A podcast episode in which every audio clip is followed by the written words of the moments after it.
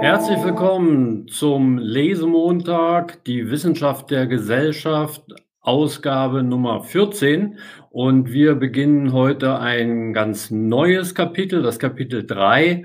Es geht um Wissen und ohne viel Vorrede lese ich gleich mal los. Je deutlicher sich die Konturen einer Epistemologie abzeichnen, die soziale Bedingungen des Wissens mit in Betracht zieht oder gar, wie hier, exklusiv von der Systemreferenz Gesellschaft ausgeht, also deutlicher, desto deutlicher wird auch erkennbar, dass dies eine neue Definition der Begriffe Erkenntnis als Ereignis beziehungsweise als Ereignissequenz und Wissen als aufgezeichneten Bestand erfordert. Das Bezugsfeld des Begriffs Wissen gehört zu den konstitutiven konstitutiven Merkmalen des Gesellschaftssystems, denn sprachliche Kommunikation setzt gemeinsames Wissen immer schon voraus und käme mit ihrer Autopoesis zum Stillstand, würde diese Voraussetzung scheitern. Ohne unterstellbares Wissen keine Kommunikation. Wir können deshalb vermuten, dass Wissen als Resonanz auf strukturelle Kopplungen des Gesellschaftssystems entsteht. Dabei handelt es sich allerdings nicht um einen feststellbaren Zustand der beteiligten psychischen Systeme, und wenn dies so gesehen wird, ist das schon eine Interpretation, sondern um eine Implikation des Kommunikationsvorgangs selbst, um eine mittransportierte Unterstellung, um ein Merkmal der sozialen Autopoesis. Wissen muss, wie Sprachstrukturen als Voraussetzung mitlaufen und kann thematisch nie voll in der Kommunikation expliziert werden. Alle Prüfvorgänge, Vergewisserungen, Begründungen, Widerlegungen müssen daher Ausschnitte mit vagen Konturen bilden, müssen spezifiziert werden und das hierzu eingeübte Verfahren ist das der Beobachtung zweiter Ordnung orientiert sich an der Frage, ob das vorliegende Wissen wirklich gewusst wird oder ob es auf Täuschung beruht. Lange hatte man geglaubt, dies sei nur in einer Betrachtung von außen, sei nur durch einen unabhängigen Beobachter möglich.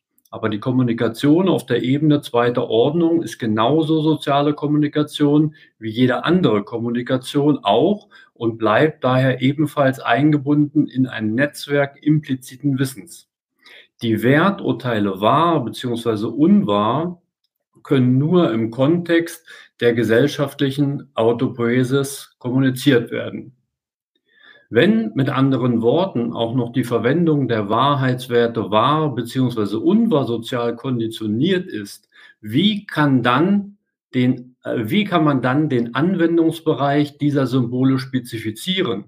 Oder nochmal anders, was genau ist das, wovon man sagen kann, es sei wahr bzw. unwahr, gegeben die Einsicht, dass diese Symbole unter wechselnden historischen und sozialen Bedingungen auch anders zugeordnet werden können.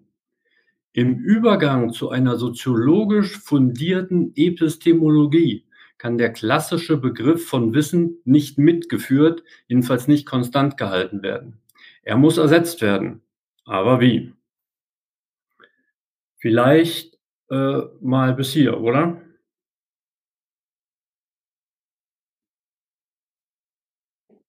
Ja, danke.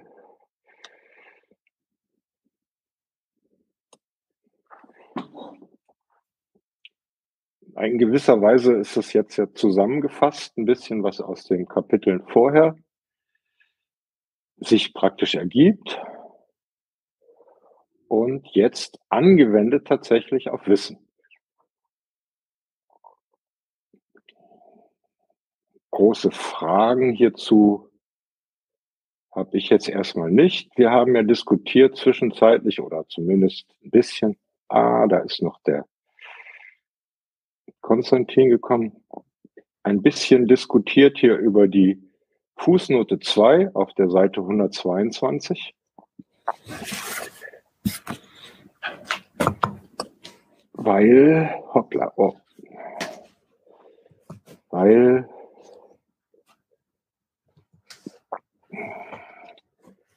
dass er etwas Grundsätzliches hier be berührt, betrifft.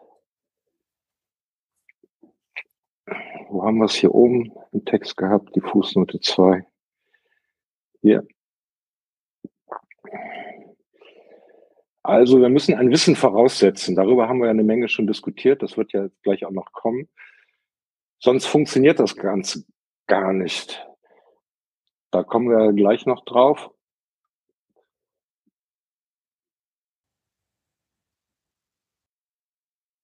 Lasst mich hier nicht so hängen. Das Thema ist. Achso, ich dachte, du, du, du wolltest noch ein Argument bringen, deswegen wollte ich erstmal zuhören. Nee, nee, nee. Was ja Luhmann hier ausführt, ist ja praktisch eben, dass er sich eben als Soziologe mit einer, wenn er das Wissen jetzt in Kommunikation, in Gesellschaft platziert, dazu gibt es ja eben auch andere Ideen, die eben ja, also, also ich denke, was, was, was, was wichtig wird, was, was wichtig wird, dass er hier gleich dem ersten Satz nochmal einschränkt, dass er eine äh, Konturen einer Epistemologie äh, entwirft, die exklusiv von der Systemreferenz Gesellschaft ausgeht. Also das muss man sich wahrscheinlich bei allen Sachen, die ja manchmal merkwürdig vorkommen, immer wieder sagen. Der Mann will ja nur Soziologie machen. Er will ja nicht die Erkenntnistheorie an sich äh, revolutionieren, wie sie in allen anderen Wissenschaften dann auch verwendet werden kann. Das, glaube ich, ist nochmal eine, eine, eine wichtige Eingrenzung, jedenfalls seines Programms, seines, seines Vorhabens. Weiß ich nicht, ob er das so eingeschränkt meint. Ich weiß es echt nicht. Ich finde das schon ein bisschen allgemeiner formuliert, aber vor allem sagt er eben, nee, und grenzt sich dabei eben hier dann eben auch wieder ein Hauch polemisch von, von Habermas, von der Philosophie ab und sagt, traditionell ist das eine Domäne, die, die verhandelt wird von der Philosophie, aber ich sag äh, hier, äh, aber auch für die für Wissenschaft und speziell für die Soziologie ist ein Thema dieser Art zugänglich, sofern sie nur mit Konzepten arbeitet, die auf selbstreferenzielle Verhältnisse achten. Und grenzt sich dann eben ab mit diesem Satz, was immer die Philosophie als Eigenleistung erbringen mag, hier liegt sie nicht. Also mit anderen Worten, er erklärt sich für zuständig. So verstehe ich das. Und der Rest von der Seite, die du gerade gelesen hast, ja, wie gesagt, Fragen habe ich daran nicht.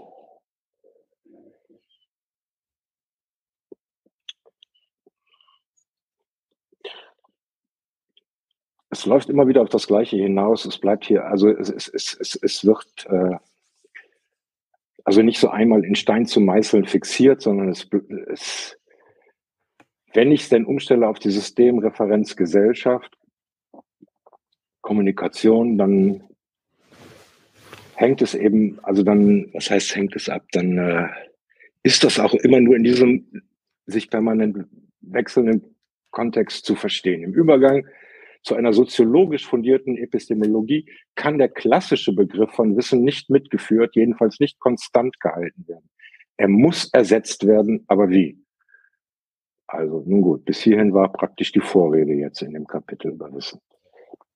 Also es ist, glaube ich, deswegen äh, ähm, eine, eine äh, soziologisch fundierte Epistemologie, da meinte er damit, dass ähm, der gesellschaftliche Anteil sozusagen an der Wissensproduktion äh, betont wird. Und dann, man könnte sich fragen, was wäre denn der klassische Begriff von Wissen? Ne? Was gibt es denn den Begriff von Wissen? Aber das, was er da ähm, damit bezeichnet, ist eben äh, die alleinige Referenz auf Bewusstseinssysteme. Äh, das, glaube ich, meinte das typischerweise. Manchmal Wissen ist das, was, was Menschen so vor sich hin. Und, äh, und wie, wie können sich das mitteilen und wie wir kriegen, bekommen sie Zugriff. Und seine soziologisch fundierte Erkenntnistheorie äh, ähm, äh, tut viel mehr in Rechnung tragen, sozusagen die Beteiligung vieler Beobachter äh, bei der Produktion von Wissen und, äh, und, ähm, und die Soziologie als, äh, als kommunizierte Theorie äh, äh, kommt hier ins Spiel. Also das, wovon sie handelt, das gilt auch für sie selbst. Deswegen hat das so einen universalen Ansatz. Aber ich denke auch, dass es, wie der André sagt, trotz allem eine soziologische Theorie, Erkenntnistheorie ist, die sozusagen ihre eigenen Voraussetzungen ernst nimmt und dann mal schaut, was, wie weit sie damit kommt. Ja, gerne. Ja, ich bleib daran oder ich bin daran hängen geblieben, weil damit für mich jedenfalls beim Lesen dann eben auch das Verständnis was ich so traditionell mitbringe, von Wahrheit. Ja? Also was nenne ich wahr und unwahr. Das kann ich hier nicht so einfach mit reinbringen, sondern das ist jetzt auch hier mit drin aufgehoben, muss ich mich drauf einlassen. Ne? Das ist für mich das Wesentliche für mich jetzt, äh, wenn, ich mich eben darauf einlasse, so wie er das jetzt darlegt. Ja, er geht vor wie, wie, wie so ein Ethnologe, in, äh, was ich, der unter Aliens äh, viele, äh, äh, wenn es ein Weltraum-Ethnologe wäre und sich jetzt den Stamm dort anschaut auf dem Planeten und stellt fest, ah ja, die benutzen so eine Unterscheidung, war falsch und äh, äh, orientieren sich, sobald das im Einsatz ist, auf eine ganz bestimmte Weise. Äh, was hat es denn damit auf sich? Also er hat noch gar keine Unterstellung, dass er selber ja an sich schon wüsste, was wahr und falsch und so sei und dann mal gucken, sondern macht es ganz umgekehrt. Ne? Er äh, beobachtet die Beobachter und schaut, wie sie diese Unterscheidungen treffen und, und äh, in einer Beobachtung zweiter Ordnung. Und ich würde es herausstellen, als was in der Wissenschaft wahrscheinlich dann je nach Kontext und Geschichte äh, äh als, ähm, als äh, Programmierung diese Unterscheidung war falsch, äh, dann äh, überzeugt. Ja, ein schönes Bild möchte ich gern bei bleiben. Wenn man so wie ein Alien kommt da hierher und schaut drauf, ethnologisch, dann haben wir eben das Wissen, was wir voraussetzen, was wir brauchen. Alltagswissen, sage ich mal, was er hier eben markiert mit Lebenswelt. Und dann haben wir ein, ein zweites. Ein, hier, äh, ähm, tatsächlich, das klingt so, als hätte er was gegen den Begriff der Lebenswelt. Aber ich äh, denke, dass äh, wenn man sich ähm, also es hieß ja neulich, man soll ja nicht Wissen überstülpen, das man so habe, aber äh, es gibt ja einige Aufsätze von Luhmann speziell zu diesem Thema, zum Beispiel die bekannten Lebenswelten nach der Rücksprache mit Phänomenologen und andere, äh, wo er ja expliziert, wie er äh, den Begriff der Lebenswelt versteht. Und da äh, geht es darum, auch in Abgrenzung zu Schütz ähm, oder dann auch Habermas, dass er eben Lebenswelt nicht so als die eine umgangssprachliche Normalwelt, bevor die Wissenschaft äh, dann äh, das kolonisiert äh, meint, sondern er meint es im alten Husserlschen äh, Sinne als, äh, ähm, als äh, die, die, äh, ähm, die, die Phänomene sozusagen, mit denen es zu tun hat, äh, in, in, in, mit ihr immer schon zu tun hat und ähm, mit, mit denen alles ansetzen muss. Also die, äh, ähm, ähm, die, äh, die, Lebenswelt ist also einfach nur das, das, äh, das Vertraute. Das hat aber noch, muss nicht vorwissenschaftlich sein. Also äh, diese, das, nee. genau, damit, dagegen wehrt er sich sozusagen dort. Gehe ich gern mit, aber im, im, also auch jemand, der eben überhaupt nicht sich mit diesen Fragen beschäftigt, hat eben überhaupt kein Problem damit, sich in der Welt zurechtzufinden. Das, da, da kommen wir ja gleich drauf. Also das ist eine Art von Wissen, die wir, das wir haben, sonst könnten wir gar nicht hier kommunizieren, wie er schreibt. Und dann, jetzt geht's ja dann darum zu bestimmen, was macht wissenschaftliches Wissen aus, ne? Oder wie will ich das von dem anderen abgrenzen oder oder oder. Kann man ja, zugleich muss man die Frage vor sich herschieben, äh, was es denn für diese wissenschaftliche Kommunikation äh, aufgrund dieses Buches dann zur Folge hat. Ne? Denn äh, erhebt es dann selber den Anspruch, wahr zu sein, was da so behauptet wird. Äh, welches Kriterium setzt er dann dieses Buch an? Ne? Das ist ja das, äh, das selbstreferenzielle äh, Problem. Wie weit und wann wird das thematisiert, dass es selbst ja ein Beitrag zur wissenschaftlichen Kommunikation sein soll? Das wird dann noch spannend. Ist noch nicht äh, richtig aufgetaucht. Ne? Er sagt nur, dass das irgendwie ein Thema wird, aber bis jetzt ist es nur angekündigt. Ne? Das kommt wahrscheinlich noch. Ja. Konstantin, du wirst dran mit weiterlesen. Genau, ich wollte noch mal fragen, wo, wo wir genau, ich hatte den Anfang. Wir sind wir bei sind aber wie, die Begriffsreihe unterscheiden bezeichnen. Aber wie, okay, okay, dann hätte ich aber noch eine kurze Rückfrage an André, aber dann, die kann ich dann vielleicht später noch anfügen. Das nee, nee kannst du auch jetzt machen. Jetzt. Ja, aber nee, das, das, das würde in mein Dissertationsthema hineinragen. Das will ich jetzt nicht. Das ist jetzt, ich stelle es zurück. Das, ich kann das an anderer Stelle besser. Das wird da wird wahrscheinlich nochmal drauf zurückkommen. Aber es, es wäre um die Ausschnitte mit vagen Konturen gegangen, die spezifiziert werden müssen. Und da habe ich an Hypergraph-Theorien gedacht und so, aber das, ich lasse das mal erstmal stehen, weil das geht, wird zu mathematisch und dann fehlt, dann müsste ich dann stärker nacharbeiten und das würde eine ganz andere Sache noch aufmachen. Die Begriffsreihe unterscheiden, bezeichnen, beobachten, beschreiben hat uns schon bis an den Punkt geführt, an dem man von Kondensierung sprechen muss.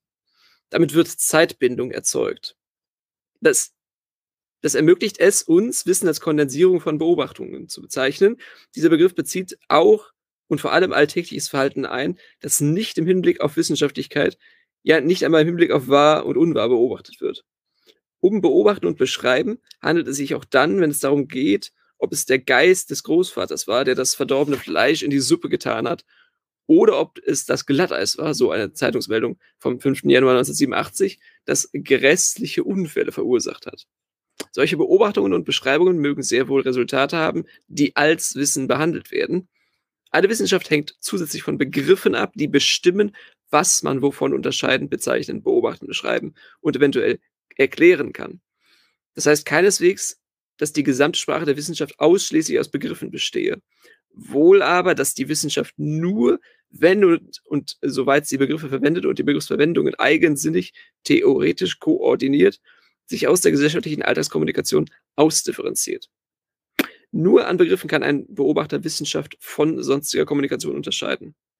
Objekte sind dadurch gegeben, dass man sie von allem anderen unverwechselbar unterscheiden kann. Begriffe fordern dagegen eine Explikation auch der anderen Seite der Unterscheidung, eine Einschränkung dessen, wovon sie unterschieden werden. Also zum Beispiel Sein von Schein, Natur von Technik, Zentrum von Peripherie.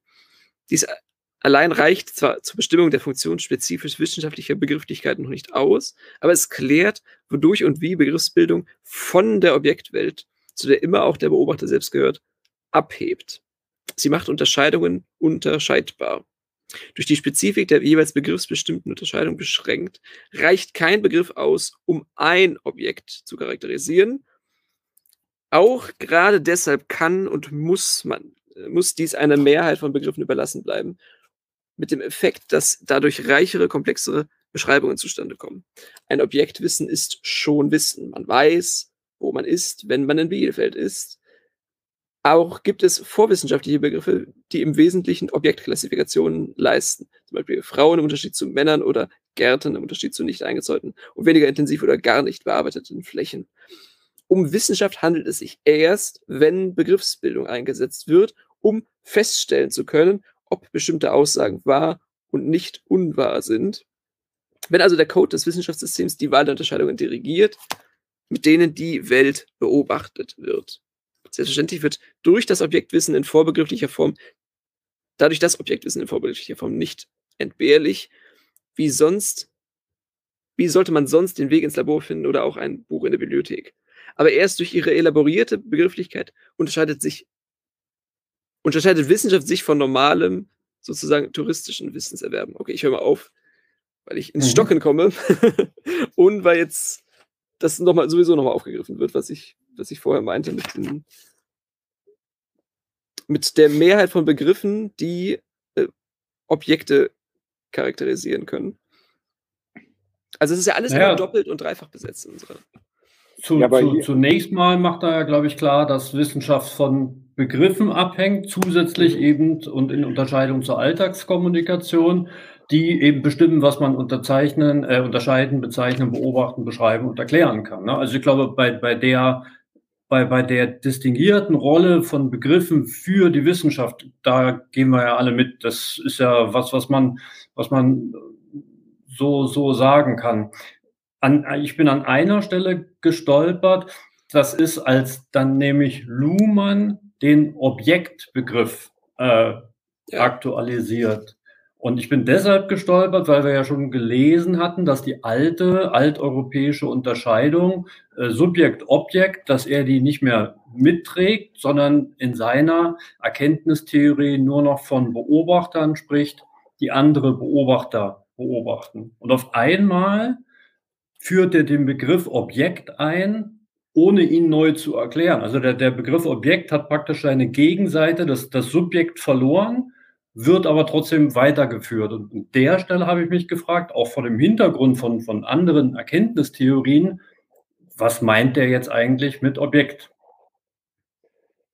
Nun, ich habe da ganz einfach, Franz, äh, das eben in der Lebenswelt verortet. Ne? Also mein völlig naiver Umgang mit Welt, wenn ich denn hier reingeboren werde und lerne, wie hast du es gesagt da mit, mit, mit Wittgenstein so schön, äh, woher weißt du, dass rot ist? Ja, weil ich Deutsch gelernt habe. Ne? Also das, ähm, und so verbinde ich hier den Begriff Objektwissen mit meinem Lebenswelt. Und Lebenswelt habe ich eben nicht so ein total, also nicht so einen strengen von Husserl kommenden äh, Verständnis, sondern so wie eben Habermas den benutzt, so ist er eben in die angewandten Sozialwissenschaften noch reingerutscht und so ist er mir vertraut. Ne?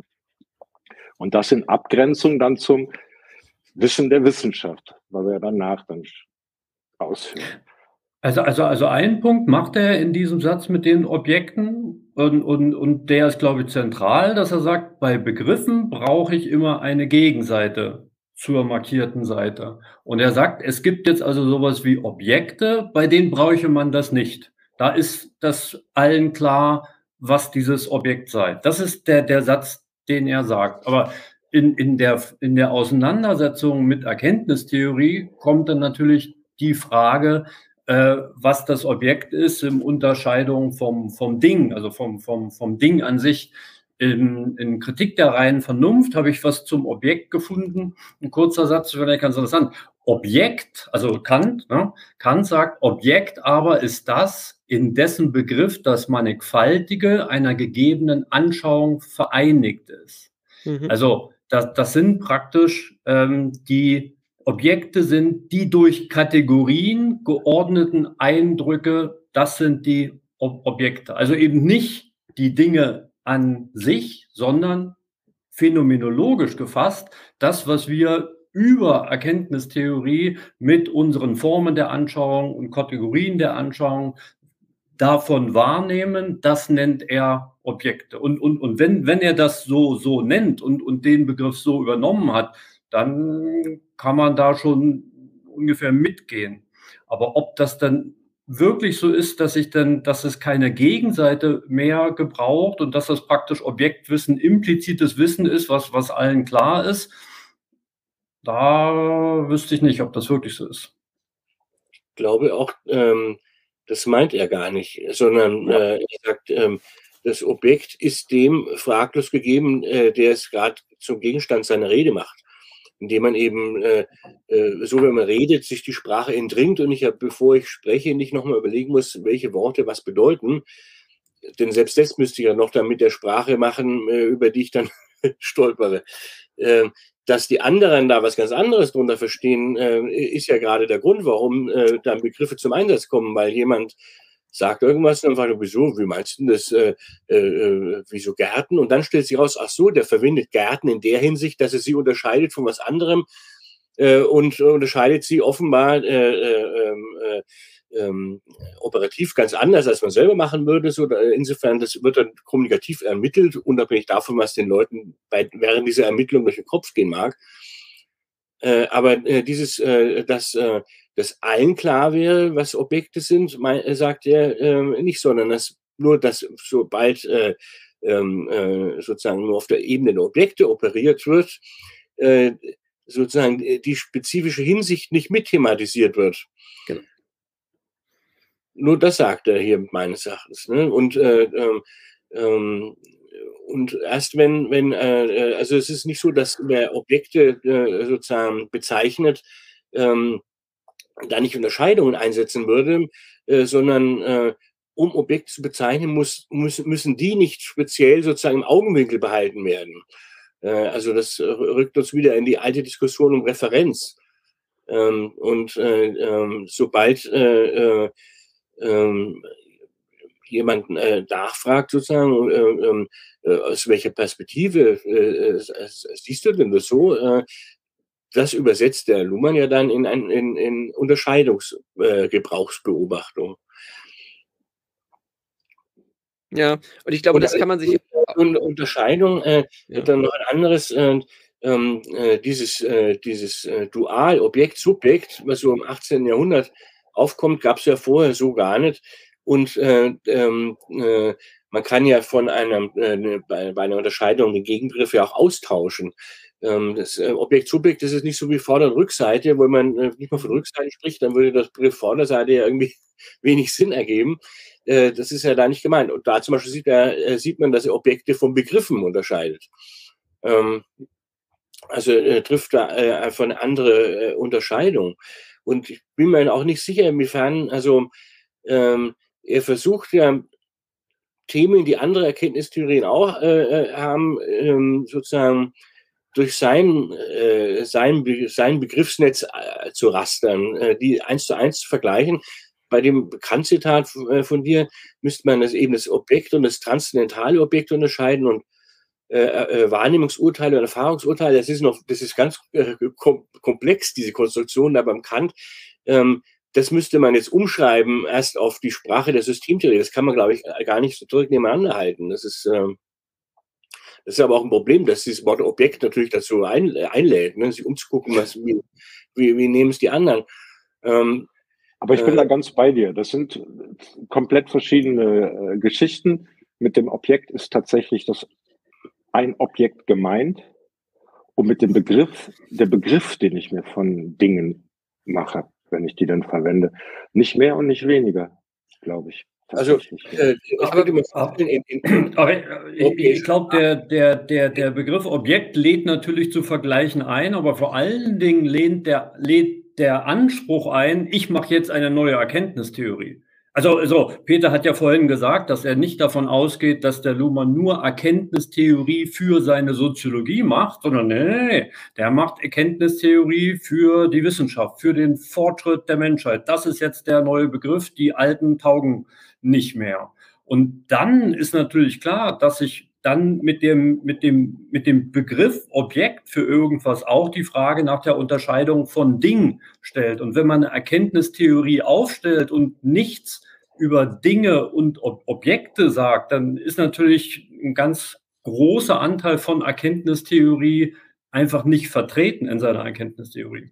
Ich glaube, dass äh, äh der, äh, die Erkenntnistheorie, die er davor hat, nicht mit dem Satz, Objekte sind dadurch gegeben, dass man sich von einem anderen unverwechselbar unterscheiden kann, äh, äh, schon beendet ist, sondern er fängt ja sozusagen damit an.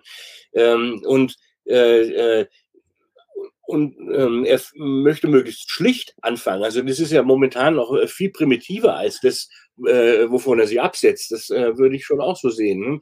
Ähm, ich könnte mir vorstellen, dass äh, man das in, in, in, in äh, sozusagen klassischere, gewohntere philosophische Sprache übersetzen könnte. Und dann würde man viel weiter in der Zeit zurückgehen als das 18. Jahrhundert, ähm, eher in der Antike. Das Objekt ist einfach das, äh, äh, von, von dem prädiziert werden kann, das was Gegenstand der Rede werden kann.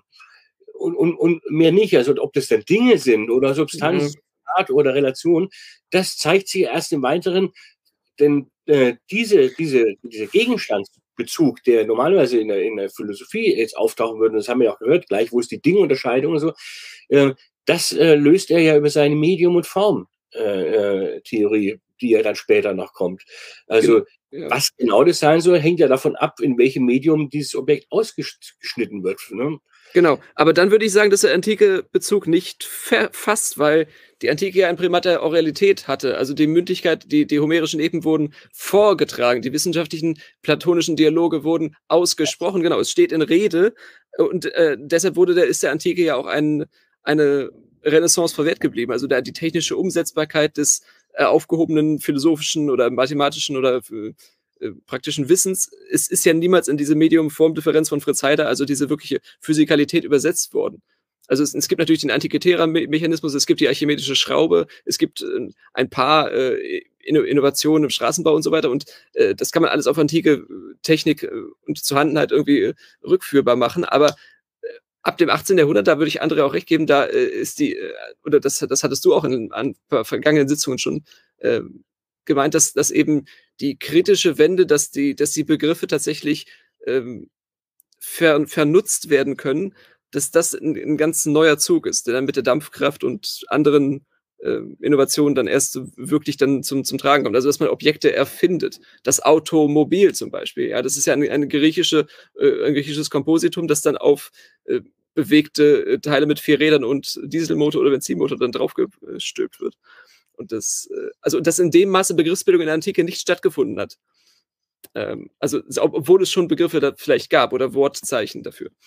Ähm, ich würde versuchen wollen, auf, auf den Text zurückzukommen, ja. den wir auch bisher schon gelesen hatten. Also ich lege das für mich so handhabbar zusammen. Ja, solange ich unterwegs bin als Beobachter erster Ordnung, ja, dann ist für mich die Welt genauso, wie sie mir entgegentritt, wie ich halt gerade unterscheide. Und dann finde ich da eben Objekte. Milch, Kaffee, Tasse, Glas und so weiter. Und sobald ich in eine Beobachtung zweiter Ordnung mindestens reingehe, kann ich mich dann, dann eben fragen, was mache ich denn da, wenn ich zu dem Ding Glas sage, Milch sage und so weiter und so weiter. Und damit kommen wir langsam Richtung Wissen, wie es eben hier ausgebreitet werden soll. Ja, ja Moment, Moment, was tue ich denn da eigentlich? Ja, aber Moment, aber es ist, kein... ist erste Ordnung für mich. Punkt. Ja, aber das sind sowieso Großbegriffe, die überhaupt keinen Sachbezug oder keinen Dingbezug haben. Also, wenn du, wenn du zu einem Glas Glas sagst, dann machst du genau das, was Luhmann da gesagt hat. Das ist eine Objektklassifikation. Aber du bezeichnest doch nicht dein Glas, das, was in Raum und Zeit gerade vor dir steht, sondern du, du sprichst irgendwie von, von allen Gläsern zugleich. Also, das, das kann man nicht machen. Das ist, das ist kein Wissen, sondern das ist ähm, eigentlich eine Vorordnung, ein Vorordnungsprinzip, äh, was, was vielleicht auf dem Weg dahin ist, dass es irgendetwas in deiner unmittelbaren, in deinem unmittelbaren Nahbereich bezeichnen könnte. Ähm, Hast du völlig recht. Ich, ich will damit nur sagen, das ist mein, ja. Alltag. Also, Vollzug ein, von Leben findet so ja, statt. Ja, aber das, das, ja. Und dass er das nur meint, wenn er sagt, hier Objektwissen, okay? Naja, aber der, der Satz, der da steht, ein Objektwissen ist schon Wissen. Punkt. Das ist nicht einfach nur so dahingesagt, wenn ich Durst habe, gehe ich an den Kühlschrank und hole mir eine Limo, das ist ja klar. Sondern das, das, das formuliert er im Rahmen einer Erkenntnistheorie und in einer Kritik an vorläufige Erkenntnistheorien wie, wie Kant. Und, und da ist dieser Satz schon ein, ein, ziemlicher, ein ziemlicher Hammer.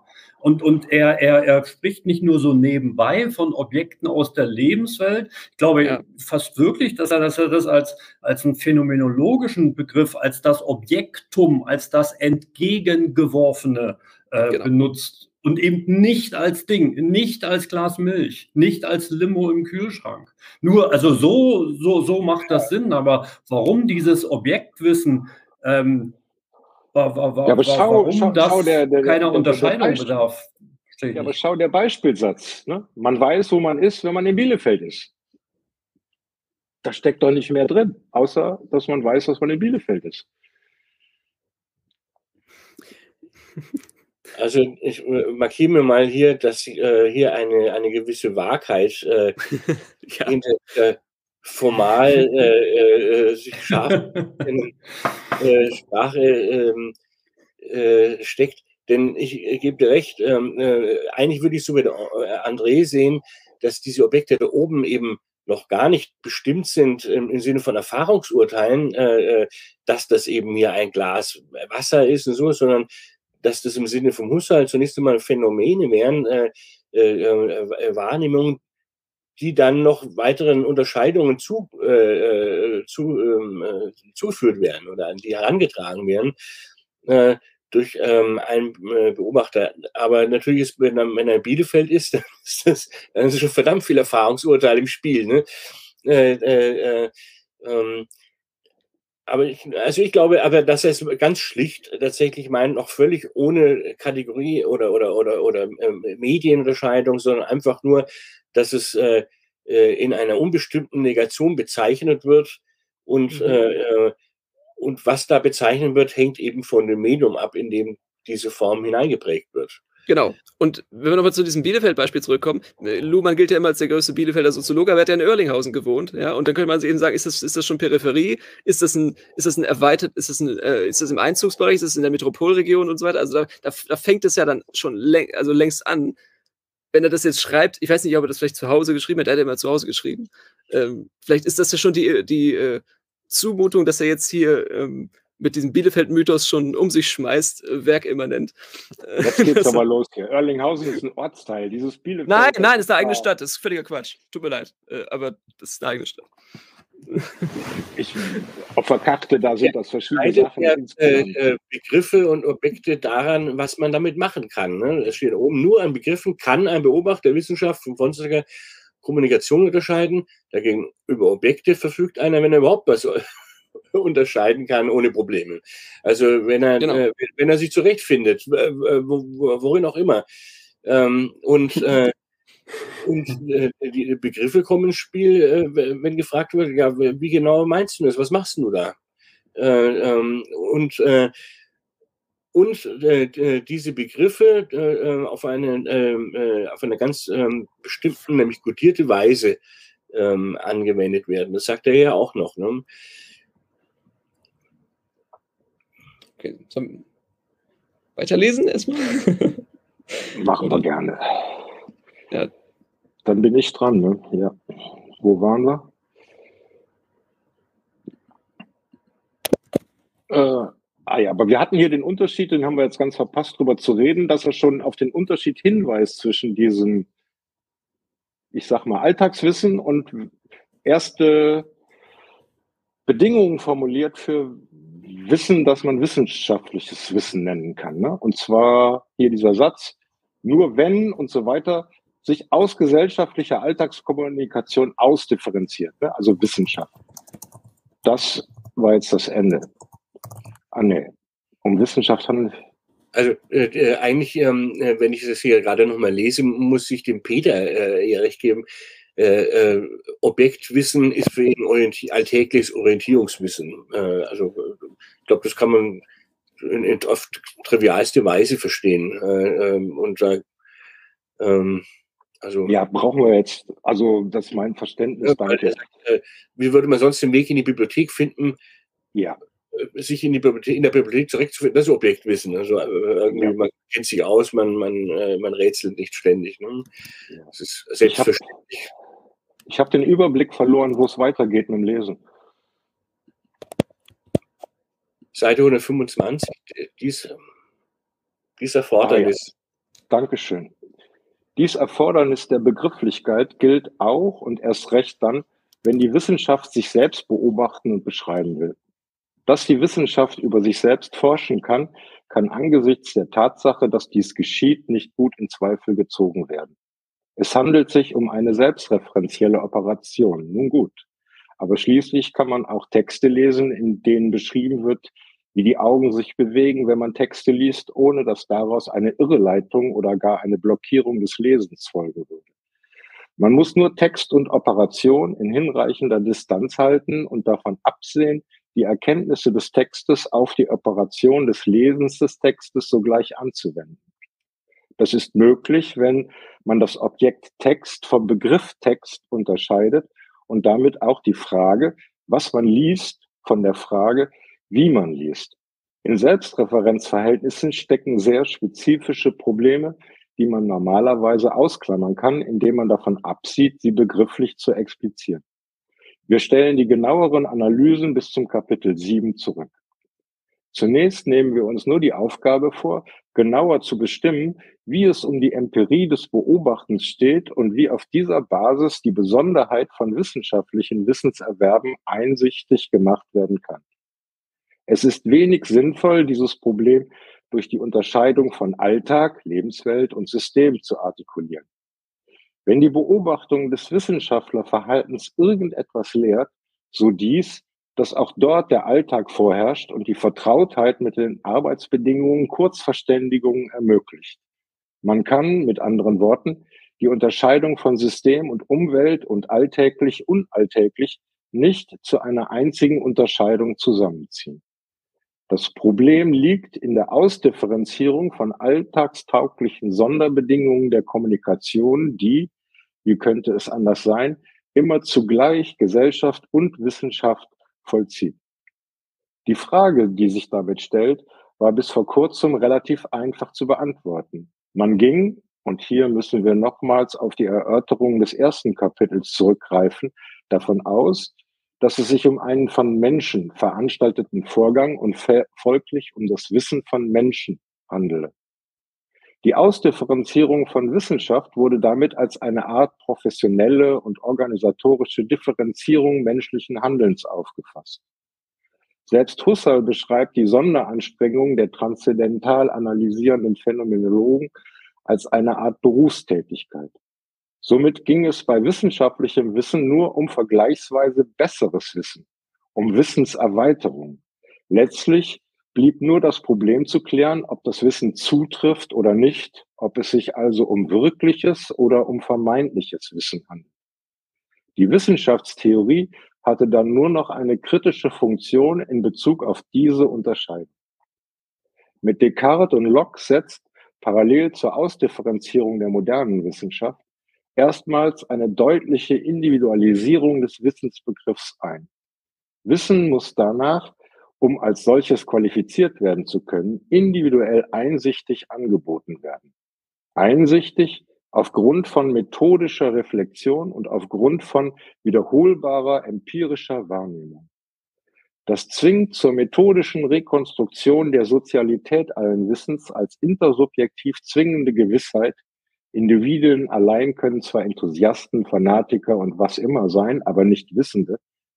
Zunächst vollzieht der Wissensbegriff hier also nur mit, was in der gesellschaftlichen Evolution ohnehin abläuft, die Ausdifferenzierung der Einzelmenschen als Individuen und die Problematisierung ihrer Inklusion in Funktionssystemen. Für die neue Wissenschaft heißt dies, Mathemat Systematisierung und Empirisierung des Wissens als Bedingung der Inklusion eines jeden Individuums in die soziale Gemeinschaft der Erkennenden. Damit ist aber nur angepasst, was als Trägerbegriff des Wissens fungiert. Etwas wissen kann, so meint man nach wie vor, nur der Mensch. Noch was oder Pause? Auch die transzendentaltheoretische Erkenntnistheorie hat über diesen Stand der Dinge nicht wesentlich hinausgeführt.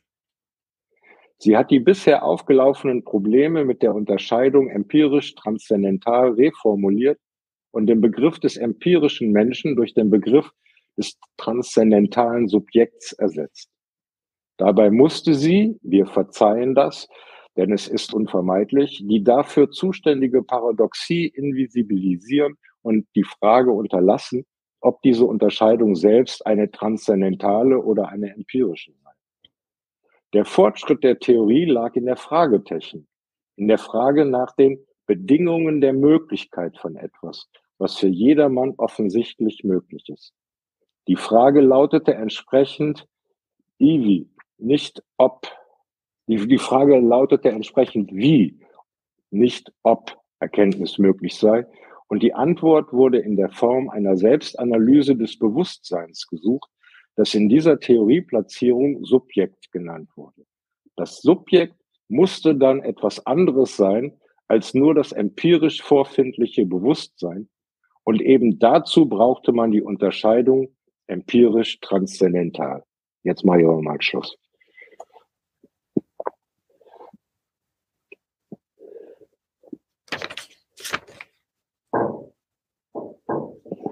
Ja, das, das meinte ich eben doch mal, also das am Anfang von der 127 mit dem großen Unterschied, weshalb man dann von Antiki und Moderne gesprochen hat, also dem, dem äh, der, der kartesianischen Wende und so weiter. Für die neue Wissenschaft heißt dies Mathematisierung und Empirisierung des Wissens als Bedingung der Inklusion eines jeden Individuums in die soziale Gemeinschaft der Erkennenden. Das gilt, gilt ja für die griechische Antike nicht. Da ist der Götter, also da ist der Polytheismus zwar auch eine Art implizite Staatsreligion, könnte man sagen, aber an den Rändern brodelt es und es ist freigestellt, ob man ähm, sich die, die, der, dieser Metrisierung durch Zeus und Hera und Athene und so weiter dann beugt oder ob man Zoroastrismus oder irgendwelche Nebenreligionen oder Manichäismus oder sowas ausbildet. Und ähm, das aber nicht kein, kein, kein automatisch kein Exklusionsfaktor ist, weil die, die ausgestoßen wurden durch den Ostrazismus, also durch das Scherbengericht, die, die in die Wildnis verbannt wurden, aus der Stadt entlassen, ähm, die hatten ja trotzdem noch den, den Götterhimmel äh, verbucht, den, äh, der, der Stadtbewohner. Also die, die mussten sich dann Waldgeister suchen, um, um irgendwelche Rachepläne zu schmieden, aber das hat nicht dazu geführt, dass sie geschasst wurden oder gecancelt oder sowas. Ähm, ähm, also der, der, ja. der nur, nur das nochmal dazu. Ja, was genau, mir hier gut gefallen hat oder wo ich hängen geblieben bin, ist eben, dass er das beschreibt als sozusagen unvermeidlich mit der gesellschaftlichen Evolution, dass eben auch ja. das Individuum sich jetzt als Subjekt ausdifferenziert. Und dann beschreibt er ja in, in groben, also ganz schnell, aber trotzdem finde ich gut, wie es dann dazu kam, das Wissen eben durch Tätigkeit oder, oder eben im Subjekt zu verorten. Also ja, genau, aber das, das, das hat der André äh, gerade auch schon mal angedeutet, das ist genau diese Sprachumkehrung. Ja? Also wenn das Objektum das Unterwerfende ist, dann ist das Subjektum ja jezere, äh, also das ist ja das, der, der Wortstamm, das Subjekt ist das Unterworfene, das von den Objekten geknechtete, könnte man Günther anders sagen. Die prometheische Scham, dass die, die technischen Gegenstände die Menschen dirigiert haben im Ersten Weltkrieg zum Beispiel, ja, also die dicke Bertha musste von Menschen bedient werden, aber das zu Handen sein, also die, die eingeschriebene Form, in der das zu geschehen hat, wurde von der Technologie ähm, vorausgesetzt, in einem Maß, in dem das in, in, in den letzten in Jahrtausenden davor niemals so äh, der Fall war. Das, das, also ja. dass, dass technische Beherrschung und Naturbeherrschung dann in eins fallen und das ist dann, na, das ist ja dann der Anfang der Geburt der kritischen Theorie, könnte man sagen. Ähm, aber auch das wird wieder in, invisibilisiert, wenn man dem Subjekt dann irgendwelche neuen äh, Verlustängste einschreibt, dann hilft das ja trotzdem nicht, um die technische Bedingtheit äh, zu äh, suspendieren oder zumindest abzumildern oder so. Ja. Ich fand äh, ganz interessant die eine Stelle, und das kommt jetzt äh, vom Thema ab, aber es ist nur eine Beobachtung. Ja. Sag mal die Seite über, bitte. Ähm, das ist auf der Seite 125. Ähm, da geht es um Wissenschaft, die über sich selbst forscht. Also Wissenschaft als selbstreferenzielle Operation. Und da sagt er, das ist eigentlich kein großes Problem. Das kann man sich genauso vorstellen, wie man einen wie man Texte liest, in denen beschrieben wird, wie die Augen sich bewegen, wie man Texte liest, ohne dass das irgendwie schief geht. Und er schreibt, man muss nur Text und Operation in hinreichender Distanz halten und davon absehen, die Erkenntnisse des Textes auf die Operation des Lesens des Textes sogleich anzuwenden. Das ist möglich, wenn man das Objekt Text vom Begriff Text unterscheidet. Wunderbar, klar, aber da macht er genau eine Ebenenunterscheidung, die er sonst mhm. der Logik eigentlich immer ankreidet. Wenn er sagt über Sprach- und Metaebene, ähm, das ist alles Quatsch, man soll nicht mehr die Ebenen unterscheiden. Hier macht er sie eigentlich auch. Also äh, nur so als Beobachtung. Ja, ich würde das dann wieder umformulieren. Also wenn ich lese und einfach nur lese, bin ich eben in der Beobachtung erster Ordnung. Und wenn ich mir dessen gewahr werde, was ich da gerade tue, also zweite Ordnung, ne? Beobachtung. Nee, aber, aber, aber Luhmann hat sowieso das Lesen, das ist, das ist ja eher so ein, so ein Vulgärausdruck sowieso. Also man liest ja nicht, sondern das hat ja Rami ein paar Episoden davor auch schon mal gesagt, man, man umkreist ja lateral das, was gerade ähm, prozessiert wird in, in einem Maße, in dem man selber Sinnverarbeitungsregeln anwenden kann, die noch nicht mal zwingend was mit dem Text zu tun haben müssen. Ja, das hatten, haben wir ja ganz häufig, dass jemand sagt, jetzt kommt man zurück zum Text und äh, der Sprecher, der glaubt eigentlich, er sei jetzt noch viel, viel näher am Text dran. Aber das im, im Umkreis der anderen Mitleser ähm, keine, keine, keine, kein, keine Grundoperation darstellt oder keine, keine, keine hinreichende Rückbindung irgendwie. also na, diese Kurzverständigung, das hat er jetzt ja auch gesagt, also äh, dass, äh, dass auch dort der Alltag vorherrscht und die Vertrautheit mit den Arbeitsbedingungen Kurzverständigung ermöglicht und dann ähm, äh, auch, auch die Leseoperation. Ja, Le Lesen ist, äh, ist, viel, viel zu elementar, als dass man das äh, irgendwie so, genau, so wie, wie Andreas gesagt hat, mit dieser Ebenendifferenz irgendwie dann aufspalten könnte. Aber warum sagt er hier dann dieses nun gut dazu? Die, dieser, also zu, also zu ähm, hier auf der gleichen Seite, dass die Wissenschaft über sich selbst forschen kann, kann angesichts der Tatsache, dass dies geschieht, nicht gut in Zweifel gezogen werden. Okay. Es handelt sich um eine selbstreferenzielle Operation. Warum noch das nun gut? Ist, meint das das, was du eben sagtest, Franz, dass er, dass er sich ja jetzt seinem Anspruch entsprechend eben ja auch das, was er selber macht, den unterwirft, unterwerfen muss, die er hier ausformuliert. Oder wie, oder was? Ja gut, er ist, er ist ja selber auch den, von den Fesseln der Sprache äh, dann begrenzt in dem, was er als, als, als Sinnangebote äh, uns machen kann. Also vielleicht ist einfach nur das gemeint, dass, dass er selber merkt, das hat er ja auch, auch in soziale Systeme im Vorwort geschrieben, dass, dass er das, dem Ganzen einen Ordnungsrahmen geben muss, der ihm längst ähm, äh, relevant geworden, also schon, schon längst äh, transparent geworden ist. Und, ja. und er jetzt immer vor der Frage steht, wie kriegt er das in unsere Köpfe rein, um das jetzt mal ganz platt zu sagen. was, ja, was ihm da als äh, Stringenz eines Arguments vorschwebt. Ja, und wie gesagt, der Rest von dem, was ich da vorgelesen habe, das beschreibt ja einfach nur, ne? Ist fast zusammen, ist erzählt. Oder stecken da noch große Gedanken drin, die mir gerade durchgerutscht sind? Also ich fand den, den letzten Absatz bemerkenswert, wo er über die transzendental-theoretische Erkenntnistheorie spricht und ich konnte mit dem Absatz überhaupt nichts äh, anfangen. Also für, für mich ist da, also ich, ich, ich weiß nicht, er, er beobachtet es als eine Unterscheidung zwischen empirisch und, und, und transzendental und endet in dem Satz, das Subjekt musste dann etwas anderes sein als nur das empirisch vorfindliche Bewusstsein. Und dazu eben brauchte man die Unterscheidung empirisch-transzendental. Also ich verstehe und? die keine genau. transzendentale Erkenntnistheorie äh, anders als, als Herr Luhmann.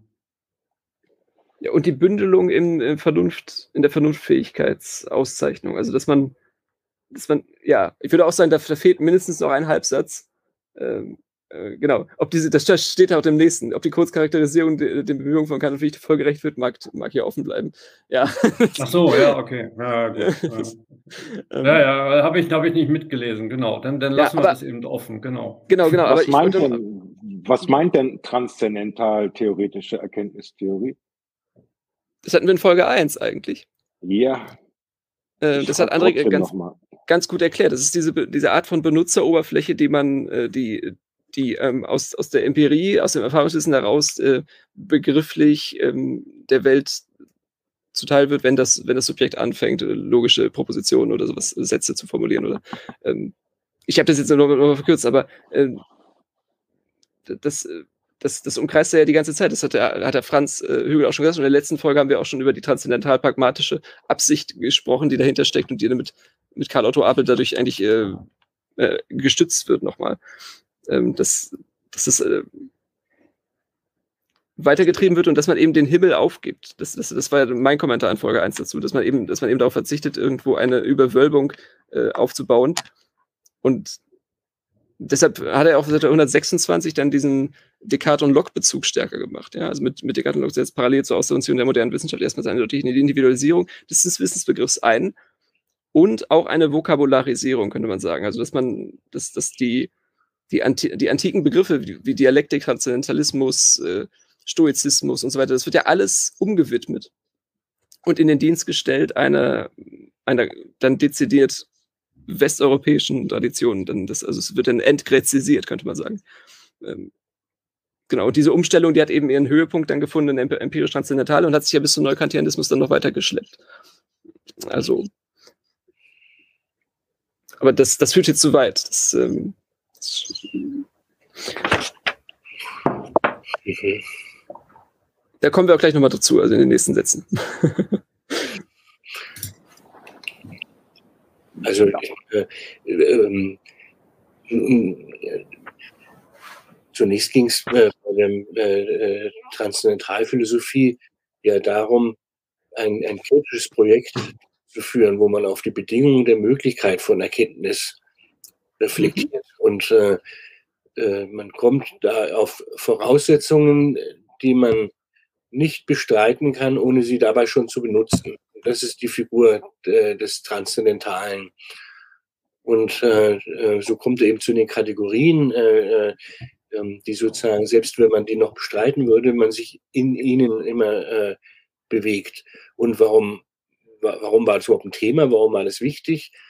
Weil im Gegensatz, wie es der, wie es der Konstantin schon gesagt hat, gewisse ähm, Weltordnungen in, in vormodernen Zeiten fraglos waren und man nur herausfinden musste, ob, äh, ob man sie jetzt irrt oder nicht. Ähm, äh, war es so, dass wenn man äh, was als richtig erkannte, dann war es selbstverständlich, dass alle anderen das auch so sehen. Ähm, äh, also die, die, die, die Dinge selber zum Beispiel waren gar nicht frag, äh, äh, fraglich, sondern es ging nur darum, die dann noch zu bezeichnen, aber man sieht doch, was man sieht. Also, und insofern äh, war Wahrheit nur äh, eine Sache, der Aufrichtigkeit, man muss sich halt ein bisschen Mühe geben. Und äh, in, äh, in dem äh, in diesem Zusammenspiel von Rationalismus und, und, und, und Empirismus äh, auf einmal ähm, eine, ein enormer Relativismus drohte und ein Skeptizismus daraus äh, ähm, folgen hätte können, war die Frage, wie ist es denn noch möglich, dass wir intersubjektiv geteiltes Wissen haben, äh, äh wenn, wenn, äh, wenn das äh, in jedem Kopf monadisch sozusagen konstruktiv hervorgebracht wird. Und da war eben die Lösung, dass äh, auch das empirische Bewusstsein sozusagen in transzendentalen Kategorien haust, so dass es, obwohl jeder seine eigene Birne hat, trotzdem alle noch zu äh, selben und vergleichbaren Ergebnissen kommen. Also das ist ja das Problem, auf das sich dieser Absatz hier bezieht und auf das sich das, die Transzendentalphilosophie äh, bezieht. Und er deutet äh, die Entwicklung äh, äh mit dieser Mathematisierung und so äh, zugleich, also weil das typisch wissenssoziologische eigentlich macht, also das könnte man genauso beim Mannheim oder beim, beim Koselleck oder, oder beim Schiller oder so äh, äh, äh, lesen, dass gesellschaftliche Strukturen und Veränderungen irgendeiner Weise auch korrelieren mit, mit, äh, mit, mit dem, was als Wissen gewiss, äh, gewusst wird. Sprich, nachdem sich dann so Systemrationalitäten äh, langsam ausdifferenzieren, muss sich das Bewusstsein auch daran angleichen, äh, äh, und das äh, schreibt er ja da mit, mit Bezug auf die auf Mathematik und, und, äh, und diese Dinge. Äh, also darauf zieht er ab. Und, äh, und diese, eben diese transzendentale Fundierung und Subjekt, die löst er ja dann auf in einer systemischen Verteilung sozusagen, in einem, einem Coworking all dieser Systeme, die gemeinsam dann an diesem Wissen arbeiten, mehr transzendental sein muss, sondern das kondensiert halt so über die Zeit. Vermute ich mal, dass das so darauf hinauslaufen wird. Er hat es ja noch nicht gesagt. Ja, ja ich, ich denke auch, dass diese, diese, diese von, von Kant postulierten Formen der Anschauung wie Raum und Zeit und den Kategorien, die wir nutzen, Qualität, Quantität, Relation, äh, gibt noch eine vierte, äh, ja, Modalität, dass die zum Subjekt dazugehören. Also er sagt, wir können die Dinge an sich gar nicht anders wahrnehmen als durch diese Formen und durch diese Kategorien hindurch. Aber der Kant erklärt eben nicht, wie wir zu diesen Formen und Kategorien der Anschauung überhaupt kommen, sondern er sagt aber, ja, das, das, das ist eben so. Und die Kritik von Luhmann, so wie ich ihn verstehe, wie es vielleicht nicht, nicht deutlich genug sagt, ist, dass eben auch diese Kategorien ja durchaus Produkte sozialer Entwicklung sind. Das heißt, äh, das, das, das, muss man ja nicht so sehen, ja, so sind Menschen eben, die können eben nur Zeit und Raum äh, feststellen, sondern nee, es hat sich eben äh, als, als sehr überlebensmäßig praktisch erwiesen und das sowohl in der biologischen Art und Weise der Evolution als eben auch in der sozialen. Also dass wir von Qualität und, und von Quantitäten sprechen und das dann eben so, so ausdifferenzieren, dass das behauptet ja er, kann ja auch sozial konstituiert sein. Das, das muss ja nicht an, an unserem Wesen als äh, Mensch liegen. Oder an dem Zusammenspiel ne, von, von Ja, klar, also, unbedingt, ja. Weil du sagst, äh, die, wo kommen denn diese Kategorien her? Ne? Äh, er, er versucht die ja äh, äh, sozusagen äh, äh, letzt zu begründen durch auf argumentative Weise. Aber genau mhm. die, diese Kritik ist ja bei Fichte auch, dass sozusagen aus diesem aus diesem äh, Denkprozess oder äh, äh, Prozess des Bewusstseins selbst heraus äh, irgendwie äh, äh, erklärt werden sollen. Und äh, äh diese äh, Kritik vom Fichte an Kant könnte man jetzt etwas äh, weit aus dem Fenster gelehnt äh, sagen, äh, die wird transformiert beim Luhmann, äh, äh, dass er sozusagen äh, das aus den äh, gesellschaftlichen äh, Prozessen heraus erklären möchte. Also dass es nicht die immer schon gegeben ist, sondern es hat sich, es hat sich so ergeben, äh, äh, evolutionär. Man müsste mal angucken, wie nahe das eigentlich an dieser evolutionären Erkenntnistheorie von Vollmer und anderen Leuten ist. Das klingt eigentlich so nahe, dass es mich wundert, dass der nie erwähnt wird. Also es gibt ja philosophische Theorien, die genau das sagen. Man, ne, äh, mhm. Das Wahrheit, das evolutionär sich bewährte Wissen ist solche Sachen. Ne? Das, aber vielleicht kommt es noch.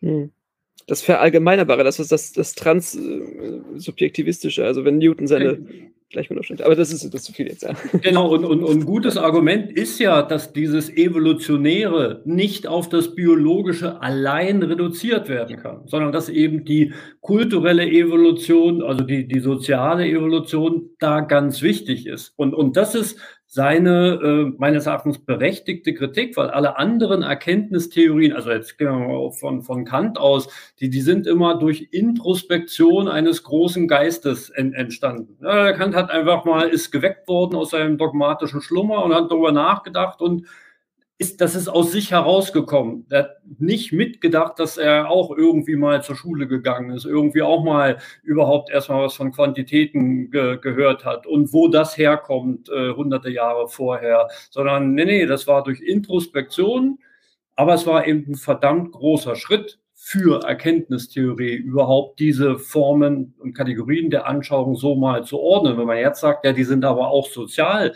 bedingt, dann ist es ja, ja nicht ein Verwerfen des äh, Transzendentalphilosophie, sondern eher eine Erweiterung in diesem einen Aspekt.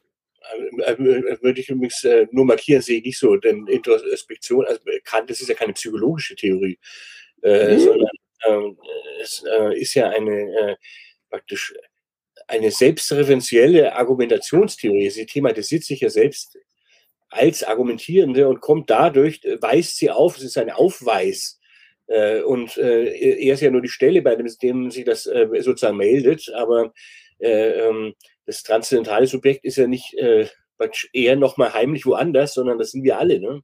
Das ist ja, ja aber, aber das ist ja dann Genesis und Geltung, das ist ja dann die, die Joas-Unterscheidung. Also dann würde man da vielleicht nochmal in der Theorie, also andere hätte darauf abgehoben, wie äh, Kant darauf gekommen ist, mit, irgendwie mit 60 Jahren nach seiner, Ast seiner Astronomie-Professur dann nochmal umzuschulen und jetzt irgendwie als, als großer äh, Staatsphilosoph dann äh, Karriere zu machen. Das ist ja, das ist ja äh, auch vorgelagert und, und das, dem gingen ja ganz viele Kränkungen voraus, bis er dann diese vier Kritiken dann äh, sich abgerungen hat. Dann, aber, aber das wäre nochmal was anderes, ja. Wollen wir weiterlesen? Zurück ja. zum Text, genau. Rami, wärst du so nett? Ja. Ob diese Kurzcharakterisierung den Bemühungen von Kant und Fichte folgerecht wird, mag hier offen bleiben. Wir halten nur fest, dass damit eine Formulierung für die Unwahrscheinlichkeit des Wahrscheinlichen, nämlich für die Fraglichkeit des immer schon gewussten Wissens gefunden war. Auch wenn diese Formulierung nicht befriedigt, dürfen wir das Problem nicht aus den Augen lassen. Das Problem, wie Wissen überhaupt möglich ist. Dies ist umso wichtiger, als sich die Problemstellung inzwischen verschoben hat durch einen Vorgang, den man vordergründig Reempirisierung der Erkenntnistheorie nennen könnte. Weder mit der Unterscheidung empirisch-transzendental noch gar mit der Unterscheidung Materie-Geist, also im Sinne einer wieder materialistischen Erkenntnistheorie, ist diese Tendenz jedoch, jedoch zureichend zu erfassen. Man kann, glaube ich, bereits sehen, dass sie Unterscheidungen eines andersartigen Typs erfordern wird, die nicht mehr auf die unklar gewordenen Unterscheidungen der philosophischen Tradition Bezug nehmen.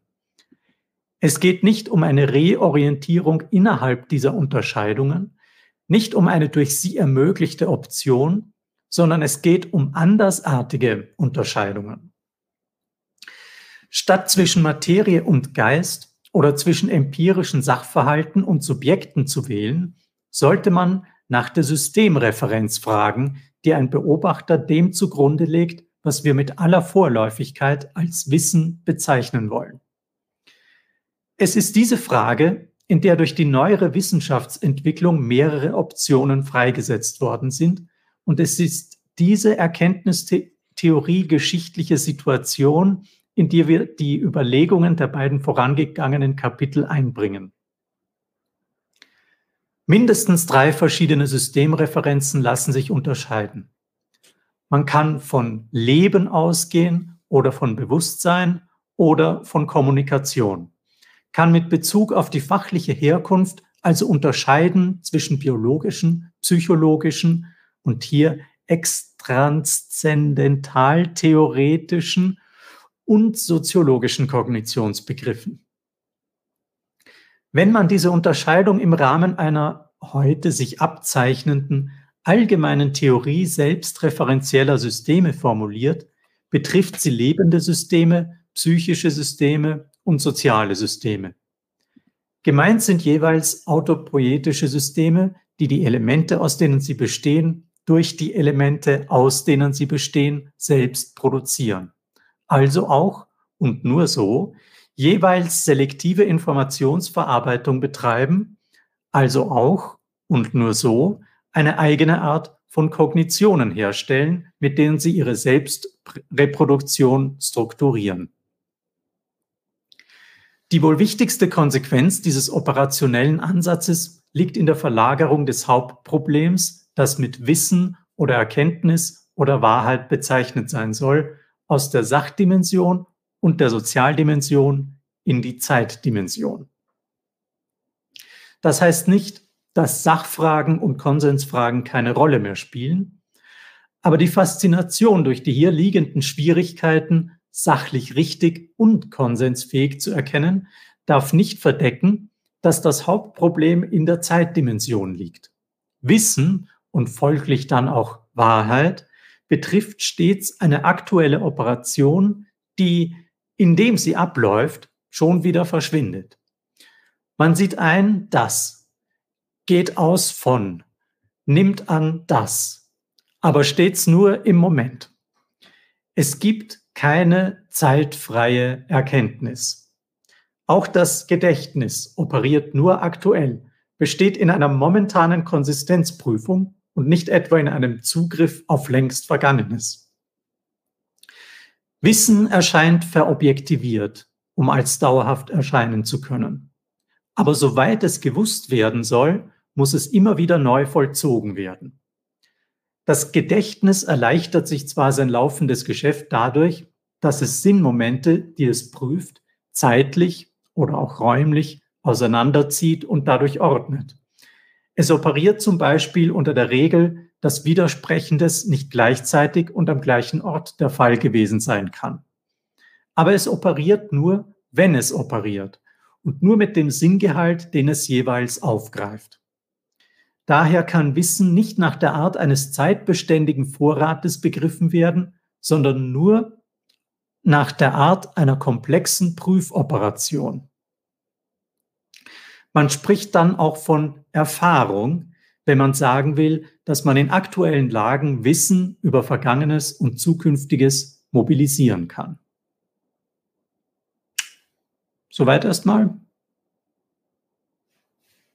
Ah, danke. Jetzt kommt er ja mal zur Sache hier.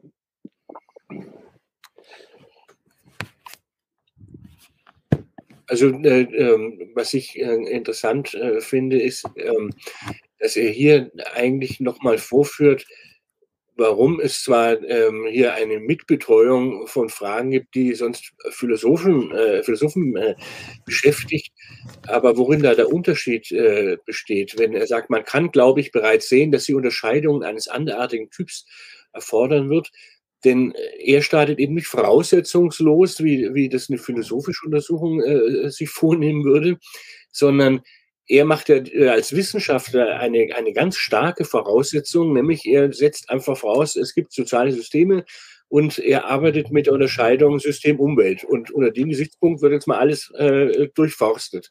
Und deswegen äh, sagt er, äh, muss man äh, ähm, unter diesen Voraussetzungen, also vorausgesetzt, man akzeptiert diese, diese Theorieentscheidung von Anfang an, dann muss man nach Systemreferenzen fragen. Ähm, also das ist die, die Abweichung sozusagen äh, äh, von der Philosophie, dass er ja von vornherein voraussetzt, hier geht es ja um Systeme und äh, Umwelt. Also die werden jetzt nicht noch auch noch äh, sozusagen erkenntnistheoretisch begründet, sondern damit gestartet ist schon, schon gleich. Ne? Und, äh, und aus, äh, mit dieser Unterscheidung sieht er aber auch, ähm, dass äh, die, die äh, deswegen auch vorher die, die Referenz auf Lebenswelt, ähm, die, die typisch äh, bewusstseinsphilosophische Herangehensweise sozusagen, Erkenntnis beginnt beim Ich, würde, würde die Chefreporterin Erkenntnistheorie sagen. Äh, ähm, äh, und dann festzustellen, da laufen ja auch noch andere rum und dann habe ich das Problem, dass die über dieselben Sachen reden und dann das Problem, aber sind es denn dieselben Sachen? Und Zweifel und dann äh, als letzte Rettung äh, Last Exit Brooklyn Transzendentalität, ähm, sagt er, ähm, äh, wir müssen sozusagen von vornherein ja schon damit, äh, äh, äh, mit dieser sozialen Welt sozusagen äh, äh, ähm, äh, rechnen sozusagen und ähm, äh, und, und nicht, die, äh, nicht, äh, nicht selbstverständlich nur bei der Bewusstseinsreferenz äh, äh, starten. Das ist, das ist der Grund, warum man überhaupt was anderes macht. Genau, und Schlimmer wäre ja noch wie Habermas dann einfach vom Overlapping Konsensus oder sowas zu sprechen oder irgendwas dann zu, zu unterstellen. Also der faule Kompromiss wird immer schon direkt schon. macht es halt anders, ne? Das ja, ja, aber nee, aber das wird ja immer schon direkt eingeschrieben. Ja, also der zwanglose Zwang zum besseren Argument. Ja, das, das sind alles schon, das sind alles Vor Vorannahmen, die ähm, diese, diese Typisierungsmöglichkeit äh, hier von Luhmann unterschlagen. Und zwar dann auch absichtsvoll. Ja, der macht ja andere halt einfach. Also da in der Beziehung. Nee, nee, nee, nicht an. Ähm, dann, dann, dann, nehmen sie sich nichts. Äh, ich sehe die sogar äh, da relativ verwandt. Ähm, äh, deswegen muss er ihn ja, ja auch erwähnen, um sich davon abzusetzen. Ne? Es gäbe noch tausend andere Leute, die es anders machen, die erwähnt er nicht, weil sie sind so weit weg, dass es gar nicht nötig ist. Ne? Ja, genau.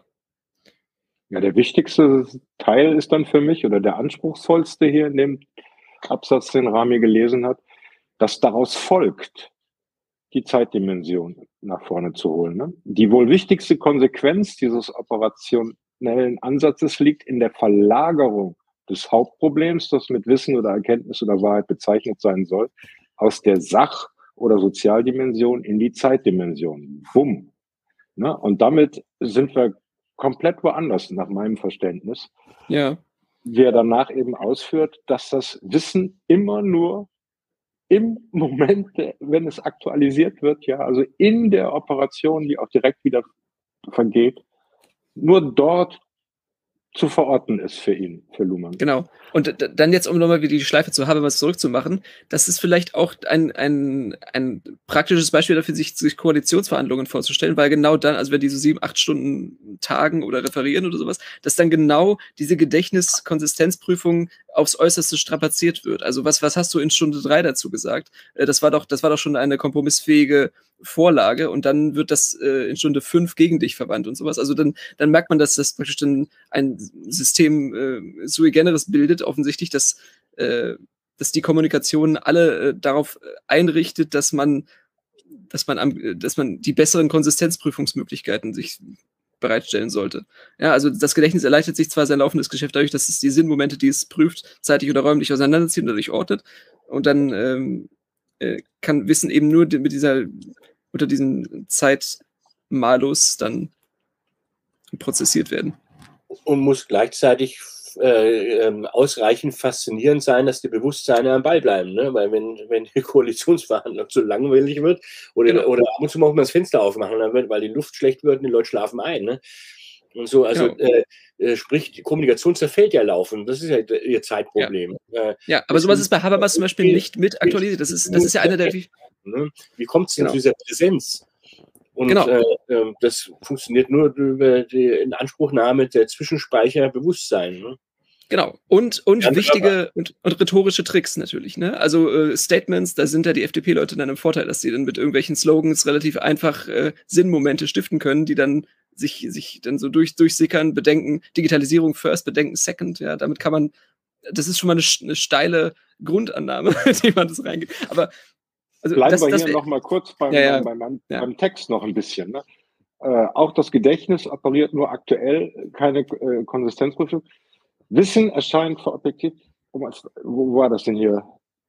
Also der Satz, dass ich das hier mit Luhmann gesagt eben, ich nirgend, also ich kann Wissen nicht, sagen wir sagen, das Wissen steckt in dem Buch. Ja, vorbei. Das geht nicht mehr. Oder in der Disziplin jetzt äh, hier eine, eine Fakultät oder oder oder oder. Das ist eine echt enge Bestimmung, die der gerade macht, ne? die komplett sich unterscheidet von allem anderen, was ich bis sonst dazu so kenne, sagen wir mal. Ja? Das ist schon ein, ein Schritt, den er hier macht gerade.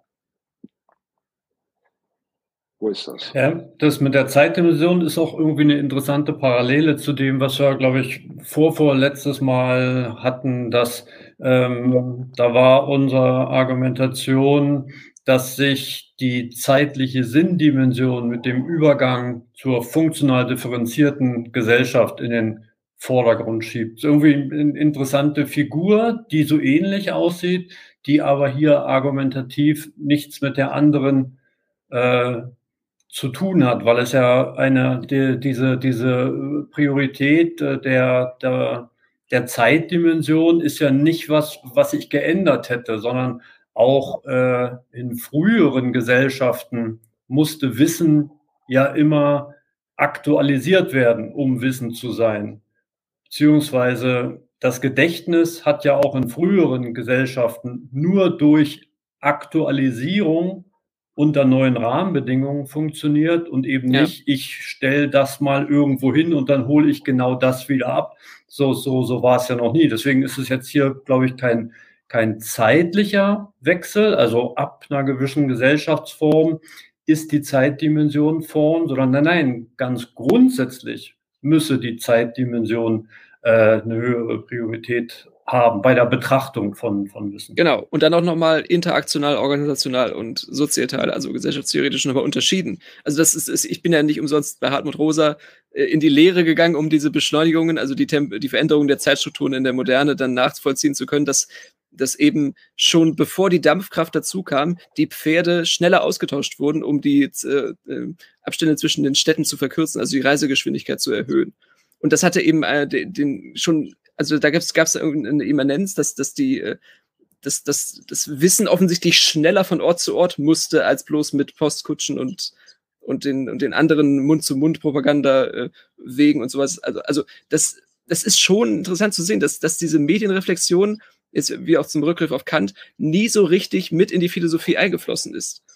Also die, die Vernunftprobleme, die waren, die, die, die hat man sich zwar bei der äh, französischen Revolution eben dann auch als Abfolge von immer schlimmeren äh, revolutionären Regimen dann vorgestellt und dann, äh, dann, dann die, die zeitliche Kompression natürlich auch als Hindernis verstanden, die Jakobiner, die Girondisten und so weiter. Aber ähm, dass das eben mit Freiheit, Brüderlichkeit und Solidarität und sowas zu, zu tun haben könnte, dass, dass es in den Begriffen mit drin ist, dass, dass die kontaminiert sind von diesem, von diesem Zeitdruck, das ist in ihnen nicht sichtbar geworden. Das meinte äh, Luhmann, glaube ich, auch damit, dass das weiterhin invisibilisiert bleibt, die Paradoxien.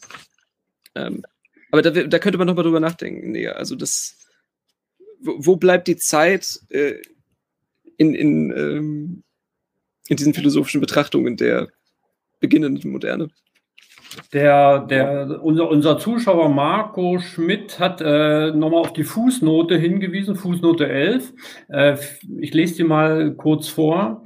Während dieser Zeitaspekt von Erfahrung in der Tradition durchaus bewusst war und Erfahrung vor allem durch Erinnerung und Geübtsein ja. bestimmt wurde, vergleiche die Artikel zur Empiria und Erfahrung im historischen Wörterbuch der Philosophie, so als ob Erfahrung ein gewisses Gegengewicht zur Schrift zu bieten hätte, ist in der neueren Sprechweise von empirisch nicht einmal eine Reminiszenz daran enthalten, daran erhalten, weil der Begriff nun auf die ausdifferenzierte Wissenschaft bezogen wird und methodische Anforderungen bezeichnet. Mhm. Ja, genau. Das ist das sind so Sachen, wo man eigentlich, äh, wo, also im Zuge dieses äh, Rahmen dieses äh, Lesemontags, ich denke, da könnte man jetzt eine Woche lang drüber nachdenken und nachforschen, was meint er denn da genau? Also ich verstehe solche Sätze ehrlich gesagt überhaupt nicht. Äh, äh, das nimmt man so zur Kenntnis, aber äh, ähm, das mit dem methodischen Anfang, also äh, nee, das Gegengewicht ist ja einfach gemeint, dass ich nicht verstehe, aber falls jemand das Problem hat, kann ich nur sagen, mir geht es auch so. ja, also ist das nicht das? Ich versuche ihn auch zusammen, also den, den Sinn dann zu machen. Aber äh, hier, wenn er eben Tradition durchaus und dann eben von Erinnerung geübt sein, das ist ja dann eben das Wissen, was jetzt nicht in Büchern oder in Institutionen fixiert weiter tradiert wird, sondern das muss durch Praxis weitergegeben werden. Ne? So ähnlich wie äh, die, die, die Folgen von so einem Tsunami, die in, in, in Japan gab so Markierungen, die mit der Zeit verwittert sind. Die Markierungen sollten erinnern. Das Wissen fällt weg. Es muss aktualisiert werden. Aber hier in dem Zusammenhang von, von dem ganzen Seite Ja, ich, ich, ich, ich verstehe es relativ, relativ ähm, einfach. Dieser, er sagt ja, dass dieser Zeitaspekt zuerst also, oder früher nur in Erinnerung, also etwas wiedererinnern und ja. in, durch viele Übungen geübt sein bestimmt wurde und das eben durch Wissenschaft als ausdifferenziertes System. Das heißt, ab, ab dem Moment, in dem man überhaupt von Wissenschaft sprechen kann, ähm, kommt kommen die methodischen Anforderungen ins, ins Spiel. Das heißt, Wissenschaft ist ja Methode für Wissenschaft extrem wesentlich. Manche sagen sogar wesensbestimmt. Und den Punkt wollte er hier an, an, an der Stelle machen, dass dieser hohe, also dieser, diese hohe Priorität der Methode vorher gar nicht so wichtig war, sondern da ging es in Richtung der Zeit eher um richtige Erinnerung oder um ein Geübtsein. Ja, ja, also das, ja, das, das weiß schon, man ja. Das äh, denke ich mir schon auch, aber trotzdem, äh, äh warum er das jetzt in der Fußnote unter, äh, äh, mit Bezug auf die Zeit hier formuliert. Und das ist deswegen schade und beunruhigt mich, denn ich glaube, dass der gute Marco Schmidt hat es zu Recht äh, angemerkt, hier diese, diese, diese, diese, die Rolle der Zeitdimension für das gesamte Weitere, das ist schon mein Gespür, ich sage jetzt mal, äh, ganz zentral ist. Und äh, ähm, ähm,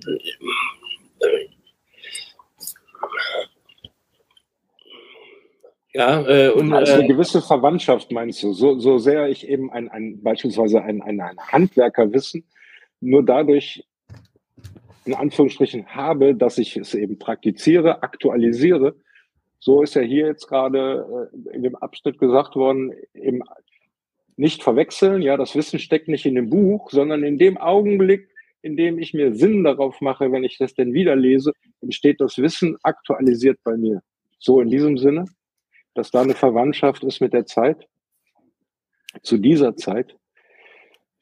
Also Methoden äh, verweisen ja auf, auf Wiederverwendbarkeit, ne, sind Verfahren, ähm, äh, äh und die, da ich das an die, äh, die sich jeder hält und dadurch ja ähm, kontrolliertes äh, äh, Wissen und so zustande kommen soll, äh, insofern kontinuiert, äh, also äh, überdauert es sozusagen den Moment und äh, insofern kommen mir Methoden äh, und andere Strukturen ins Spiel. Das, äh, darum geht es wohl äh, hier in dem, dem Abschnitt dann auch. Ne? Äh, das, mh, hm, gut, ja stimmt. Mit Strukturen geht es weiter, der Text. Von dem Absatz war einfach nur, dass äh, dadurch, dass ja alles dauernd verschwindet, muss, äh, äh, müssen die Systeme irgendwie äh, ähm, Verzögerungen und, und äh, äh, Dauern einrichten. Und da sind wir dann gespannt über Strukturmethoden oder so, wie genau das dann vollzieht, dass man auf Dauer zerfallende Weise nicht Zerfall organisiert. Ne? Ja, das Prigogine-Problem. Aber, aber nochmal zurück, ähm, ich glaube, wenn man jetzt Methodos, ja, vom Griechischen nochmal den äh, Radebrechen ins Deutsche trägt, dann ist es ja der Weg zu, oder der Weg dahin zu etwas, also eine teleologische Figur.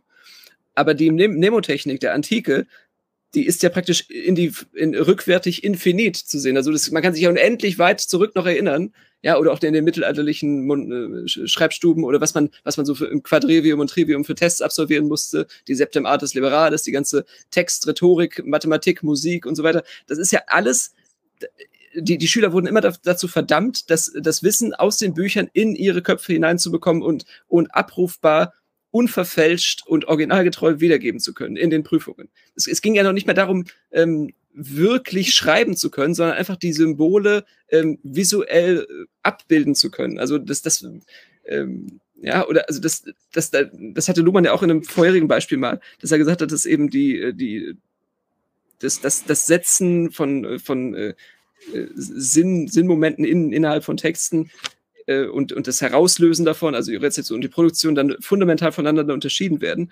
Und dass sowas alles, um jetzt nochmal diesen Rückzug zum Empirischen zu bekommen, ähm, mit der Datenpunktierung nur unzureichend äh, ergänzt wird. Also wenn man eben äh, große Zeitmodelle aufbaut, ne, wie das ja oder Sequenzanalysen oder äh, die Frame-Selektion und so weiter, dann sind das ja alles immer schon ähm, Ordnungsrahmen, die dieses klassische Terrain verlassen, in, in Hinblick auf eine teleologische Zielsetzung, ein, ein, äh, eine, eine Erkenntnis, ein Erkenntnisinteresse, das äh, sich loslöst von äh, seiner eigenen Begrifflichkeit und der, und der impliziten äh, Strukturiertheit. Also das ist, glaube ich, das, was ihn so stört, wes weshalb er das auch nicht weiter ausführt, sondern das einfach nur erbost stehen lässt.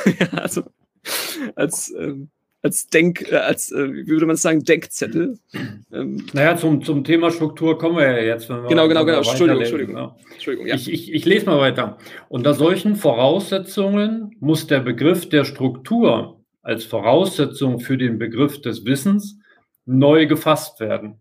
Ja. Auch Strukturen haben eine eigene Aktualität nur in dem Moment, in dem sie benutzt werden. Und sie dienen der Autopoiesis dazu, sich von Ereignis zu Ereignis zu schwingen.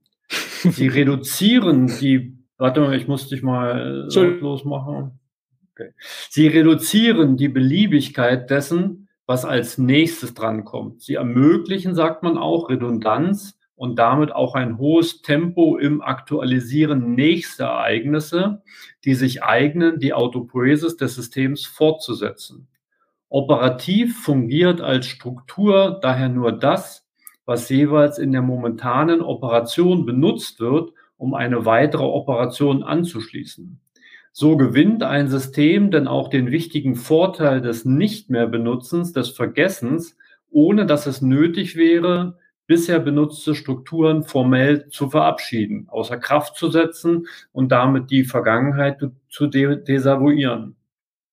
Alle Zeitbeständigkeit von Strukturen, also auch alle Zeitbeständigkeit von Wissensbeständen, ist mithin Leistung eines Beobachters, für dessen Operation des Beobachtens wieder dasselbe gilt wie für alles Operieren.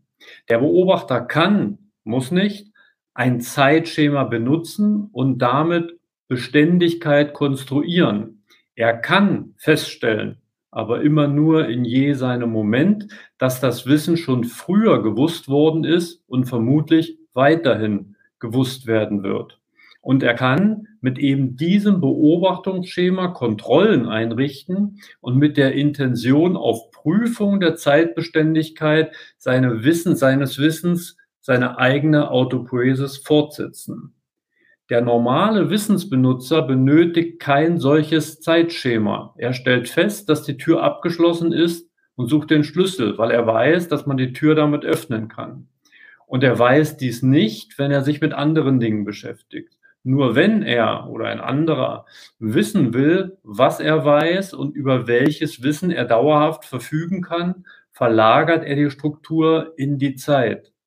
Als Daueranstrengung wäre dies jedoch zu viel verlangt. Es muss nur möglich sein und bei Bedarf aktualisiert werden können, zum Beispiel in der Schule. Vielleicht mal bis hier.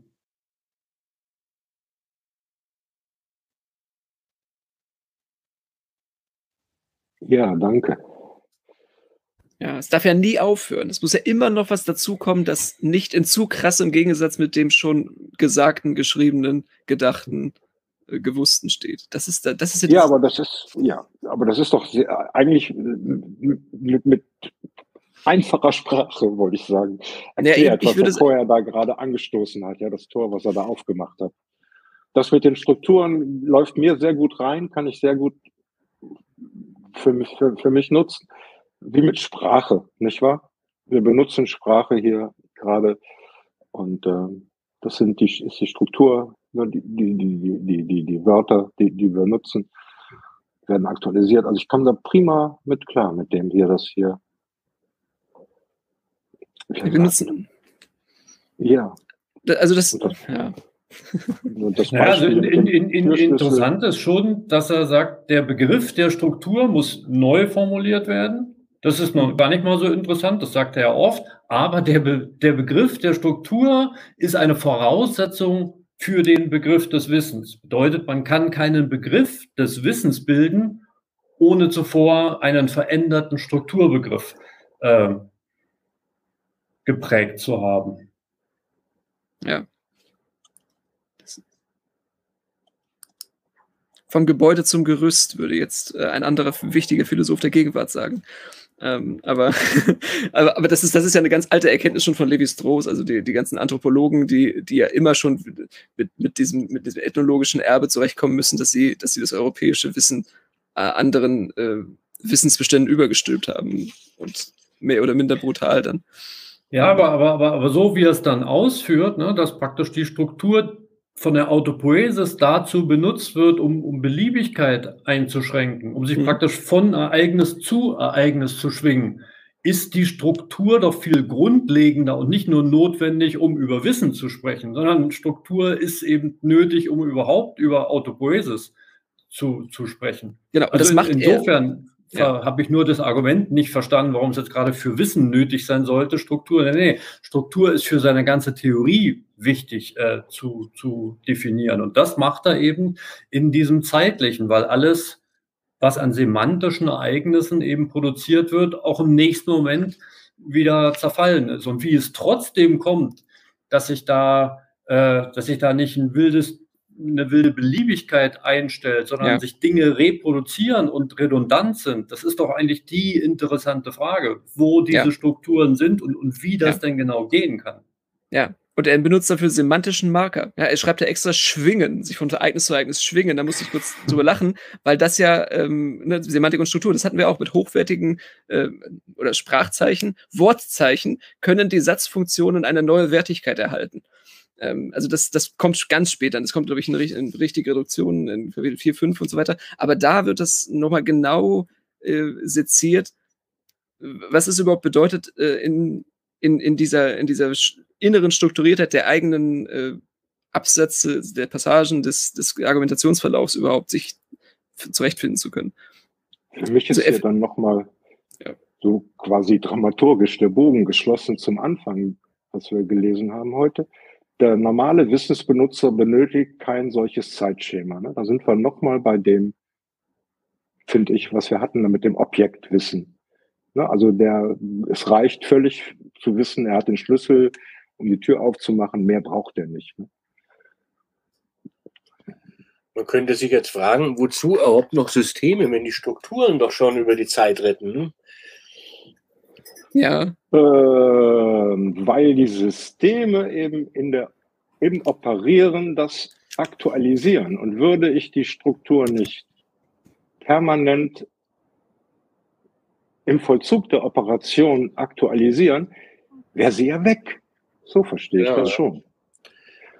Ich frage also, das, weil ich gerade eben den, den, den Heinrich Rombach äh, äh, äh gelesen habe, bei dem ja Strukturen auch etwas äh, äh, all das leisten, was dann zumindest bei späteren äh, Luhmann das System kann. Ne? Also so aus sich selbst heraus äh, sich äh, äh entwickeln und, und, und äh, ähm, äh, Sinn selbstgenügsam sind. Ne? Also, also man könnte jetzt noch viel, viel Zeit verbringen mit, was für ein Strukturbegriff der Luhmann eigentlich hat. Ne? Ich, ich, kann ja mal kurz die Definition ja, vorlesen. Das ist normalerweise. Ja, also Strukturen sind Bedingungen, die den Anschlussbereich der Operationen eines Systems begrenzen. Sie sind Bedingungen der Autopoiesis jedes Systems, genau, und sind deshalb ein Bestandteil des Systems. Und äh, also Latour würde genau, glaube ich, zustimmen, Franz. Der würde sagen, mit dem Berliner Schlüssel, dass es eine, eine äh, technische Vorgegebenheit gibt, mit der ähm, äh, praktisch da äh, eine, eine, eine Agentialität aus den Dingen selbst erwächst. Und dann eben die, die, die Referenz anders äh, um, umgelegt wird. Eben nicht von Bewusstsein, Kommunikation und Leben ausgeht, sondern eben von äh, Existenzweisen. Also, und dann kriegt man die Technik besser integriert. Ich finde Begrenzen alleine, Entschuldigung, zu eng für Struktur. Ich finde, Struktur ist für mich auch immer etwas, was etwas ermöglicht. wir reden jetzt gerade, da war doch hier irgendwo das Beispiel auch, irgendwo ist es gewesen die letzten Tage, ähm, die, die Struktur ermöglicht es eben auch direkt sagen zu können, was jetzt beispielsweise nicht hier reinpasst. Ne? Jetzt ein ja. Äh, Rezept für Kuchen oder, oder, oder. Ne? Also es ist nicht begrenzend, ausschließlich möchte ich das so, also verstehe ich das nicht so, sondern ja, es, es gibt eine, eine, ja, es gibt eine Kurzdefinition noch, also es eröffnet unbegrenzt Möglichkeitsspielräume. Und Prozesse machen das davor und Strukturen machen es nach dem Ereignis. Ähm, das ist ähm, nochmal die Bedingung. Naja, aber, aber, aber, aber das Argument von, von Franz ist schon einsichtig. Ne? Wenn man Strukturen dynamisch fassen will und denen auch eine Evolution zubilligt, dann kann man sich den Systembegriff praktisch klemmen. Ne? Aber, aber das, das ist dann ja. eben eine, eine, andere Theorie, aber es geht auf dasselbe hinaus. Ne? Und, und für die, für die Gesellschaft äh, hat ja Luhmann diese Struktur als Erwartungserwartung ähm, spezifiziert. Und, und, das fand ich das Interessante an diesen äh, keine Ahnung, wo wir jetzt drauf kommen, an diesem Vorlesung von dem Alois Hahn, der nämlich aus einer klassischen Soziologie kommt und dann eben aus der Rollentheorie hinführt zu diesen Erwartungs- und Erwartungs-Erwartungsbegriffen. Also das ist als Brückenbauer zu Luhmann eigentlich äh, eine perfekte, perfekte Vorlesung. Also eine, eine ältere äh, Art und Weise, diese, diesen Unterschied zwischen, zwischen System und Struktur ein bisschen in den Griff zu kriegen, ist die zu sagen, äh, dass Strukturen, also dass Systeme äh, Zusammenhänge von Strukturen sind, äh, nämlich auch von und vor allem von widersprüchlichen Strukturen. Ähm, und dass gerade die, die Leistung eines Systems darin liegt, äh, sozusagen widersprüchliche oder einander in irgendeiner Weise widersprechende äh, Strukturen ähm, ja, sozusagen äh, zusammenzufassen. Also das, was man in der älteren Rollentheorie beispielsweise als, als Rollenkonflikte beschrieben hat, ähm, die, dadurch, die, die, die dadurch entstehen, dass ähm, an dieselbe Rolle in einem System äh, unterschiedliche und eben widersprüchliche Erwartungen adressiert werden äh, aber es dann im, äh, im, sozusagen auf der Ebene des Systems dann liegt, ähm, diese, diese Probleme auszutarieren. Das ist eine integrative äh, Leistung. Äh. Ja, ja, aber eben bezug, bezogen auf Strukturen, nicht auf, ähm, nicht auf Leute. Ja, ja. Aber könnte, könnte man formulieren, dass es jedes System in jedem Zeitmoment seine eigene Struktur hat? Also kann man diese 1 zu 1 Zuordnung machen? Hm, naja, also, äh, also in jedem Moment, ähm, in dem Wozu? in einem System etwas, ähm, eine, eine Operation vollzogen wird, ähm, können ja erstmal unterschiedliche Strukturen im Spiel sein. Äh, also auch unterschiedliche Ebenen der Generalisierung von Erwartungen in einem System. Also beispielsweise äh, kann davon ähm, die, äh, eine Rollenerwartung betroffen sein äh, oder auch eine, eine, eine Werterwartung in einem System. Ähm, oder, es, oder natürlich, oder wahrscheinlich, ähm, also in einem Funktionssystem dann zum Beispiel auch äh, der Code als, als Struktur eines Systems. Ähm, das kann ja gleichzeitig zusammenlaufen. Ähm, aber ich weiß nicht, ob das jetzt die, die Antwort auf die Frage ist.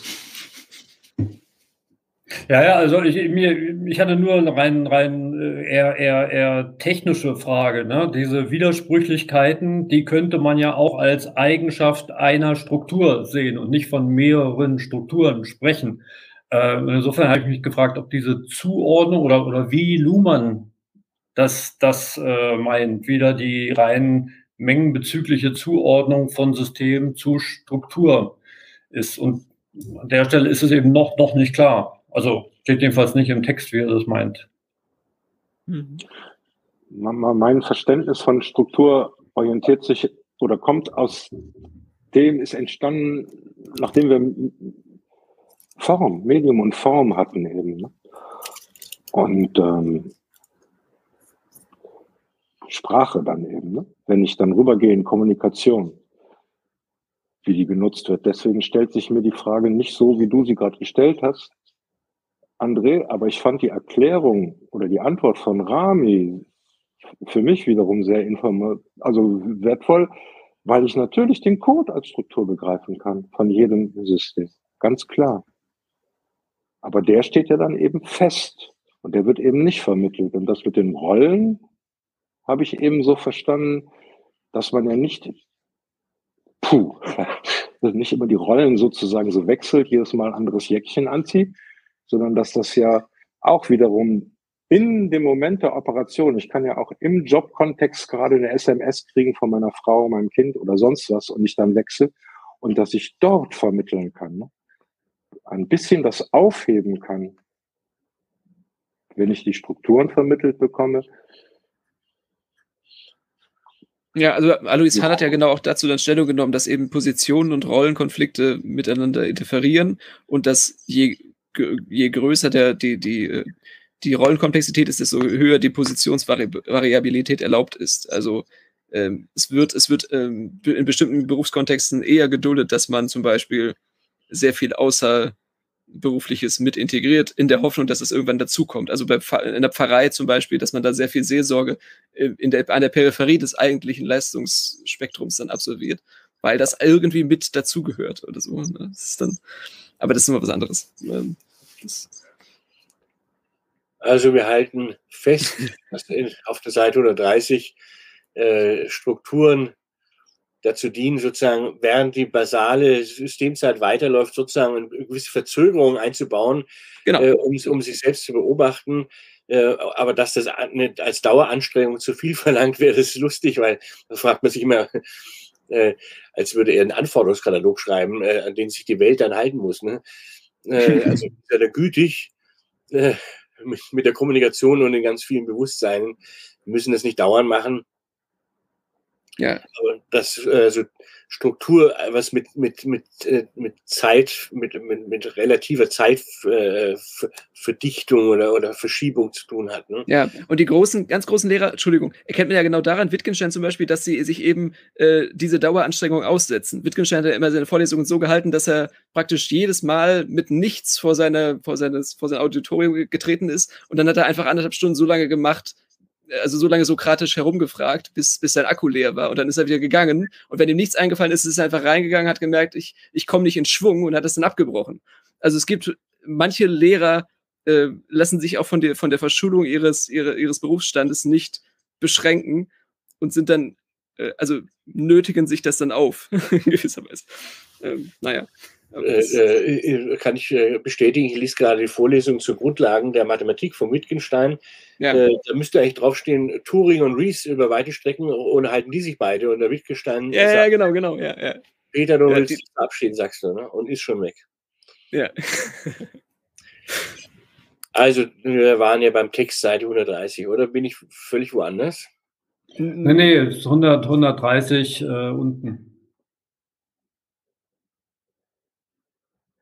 Wer wäre dran? Aber wir, wir, wir, wir sind jetzt wahrscheinlich nicht dabei, noch nee, nee, einen Abschnitt nee. Zu, zu lesen, sondern wir sind nein, nein. jetzt nur an unserem schönen, schönen Ende nochmal jeder möglichst kluge Bemerkung äh, zu, zu, zu machen. Mir, mir fällt gerade keine, keine ein, aber vielleicht will noch einer äh, dazu was sagen. Ja, äh, ich wollte nochmal das, was ich ganz am Anfang gesagt habe, nochmal aufgreifen. Also, dass, dass man vielleicht ja mal einen Blick halten sollte mit dieser mit dieser Überdeckung und dieser, dieser Aus, Ausschnittsbildung, die Ausschnitte mit vagen Konturen, das ist auf der 123 stand das nochmal, ähm, also dass die draufgelegt werden auf die Objekte durch Begriffe. Äh, also die Phänomene sind, im, sind immer, äh, überschreiten immer das, was wir begrifflich zu ihnen einfassen können. Und dass dieser, diese Diskrepanz dann Strukturmomente schafft. Aber das ist, ich will das nur, das ist nur als. Man könnte ja auch äh, formulieren, dass äh, äh nochmal zurück zum Anfang, äh, äh das mhm. Übergang von Objekt äh, zu, zur Begriffsbildung eben der Übergang von einer unbestimmten zur bestimmten Negation wäre. Genau. Das ist klassisch hegelianisch dann. Mhm. In diesem Sinne, ne? Also das war, das war schon was ziemlich Kluges, ja. Weißbier oder Pilz bleibt jetzt nur noch äh, zu entscheiden. Ne? Mhm. Ja gut, dann in dem Sinne, ne? Ja. Bis zum nächsten Mal. Ich äh, beende mal unsere Sendung für heute. Ja. Liebe Kinder, gute Nacht und schlaft schön. Tschüss. Und Spaß.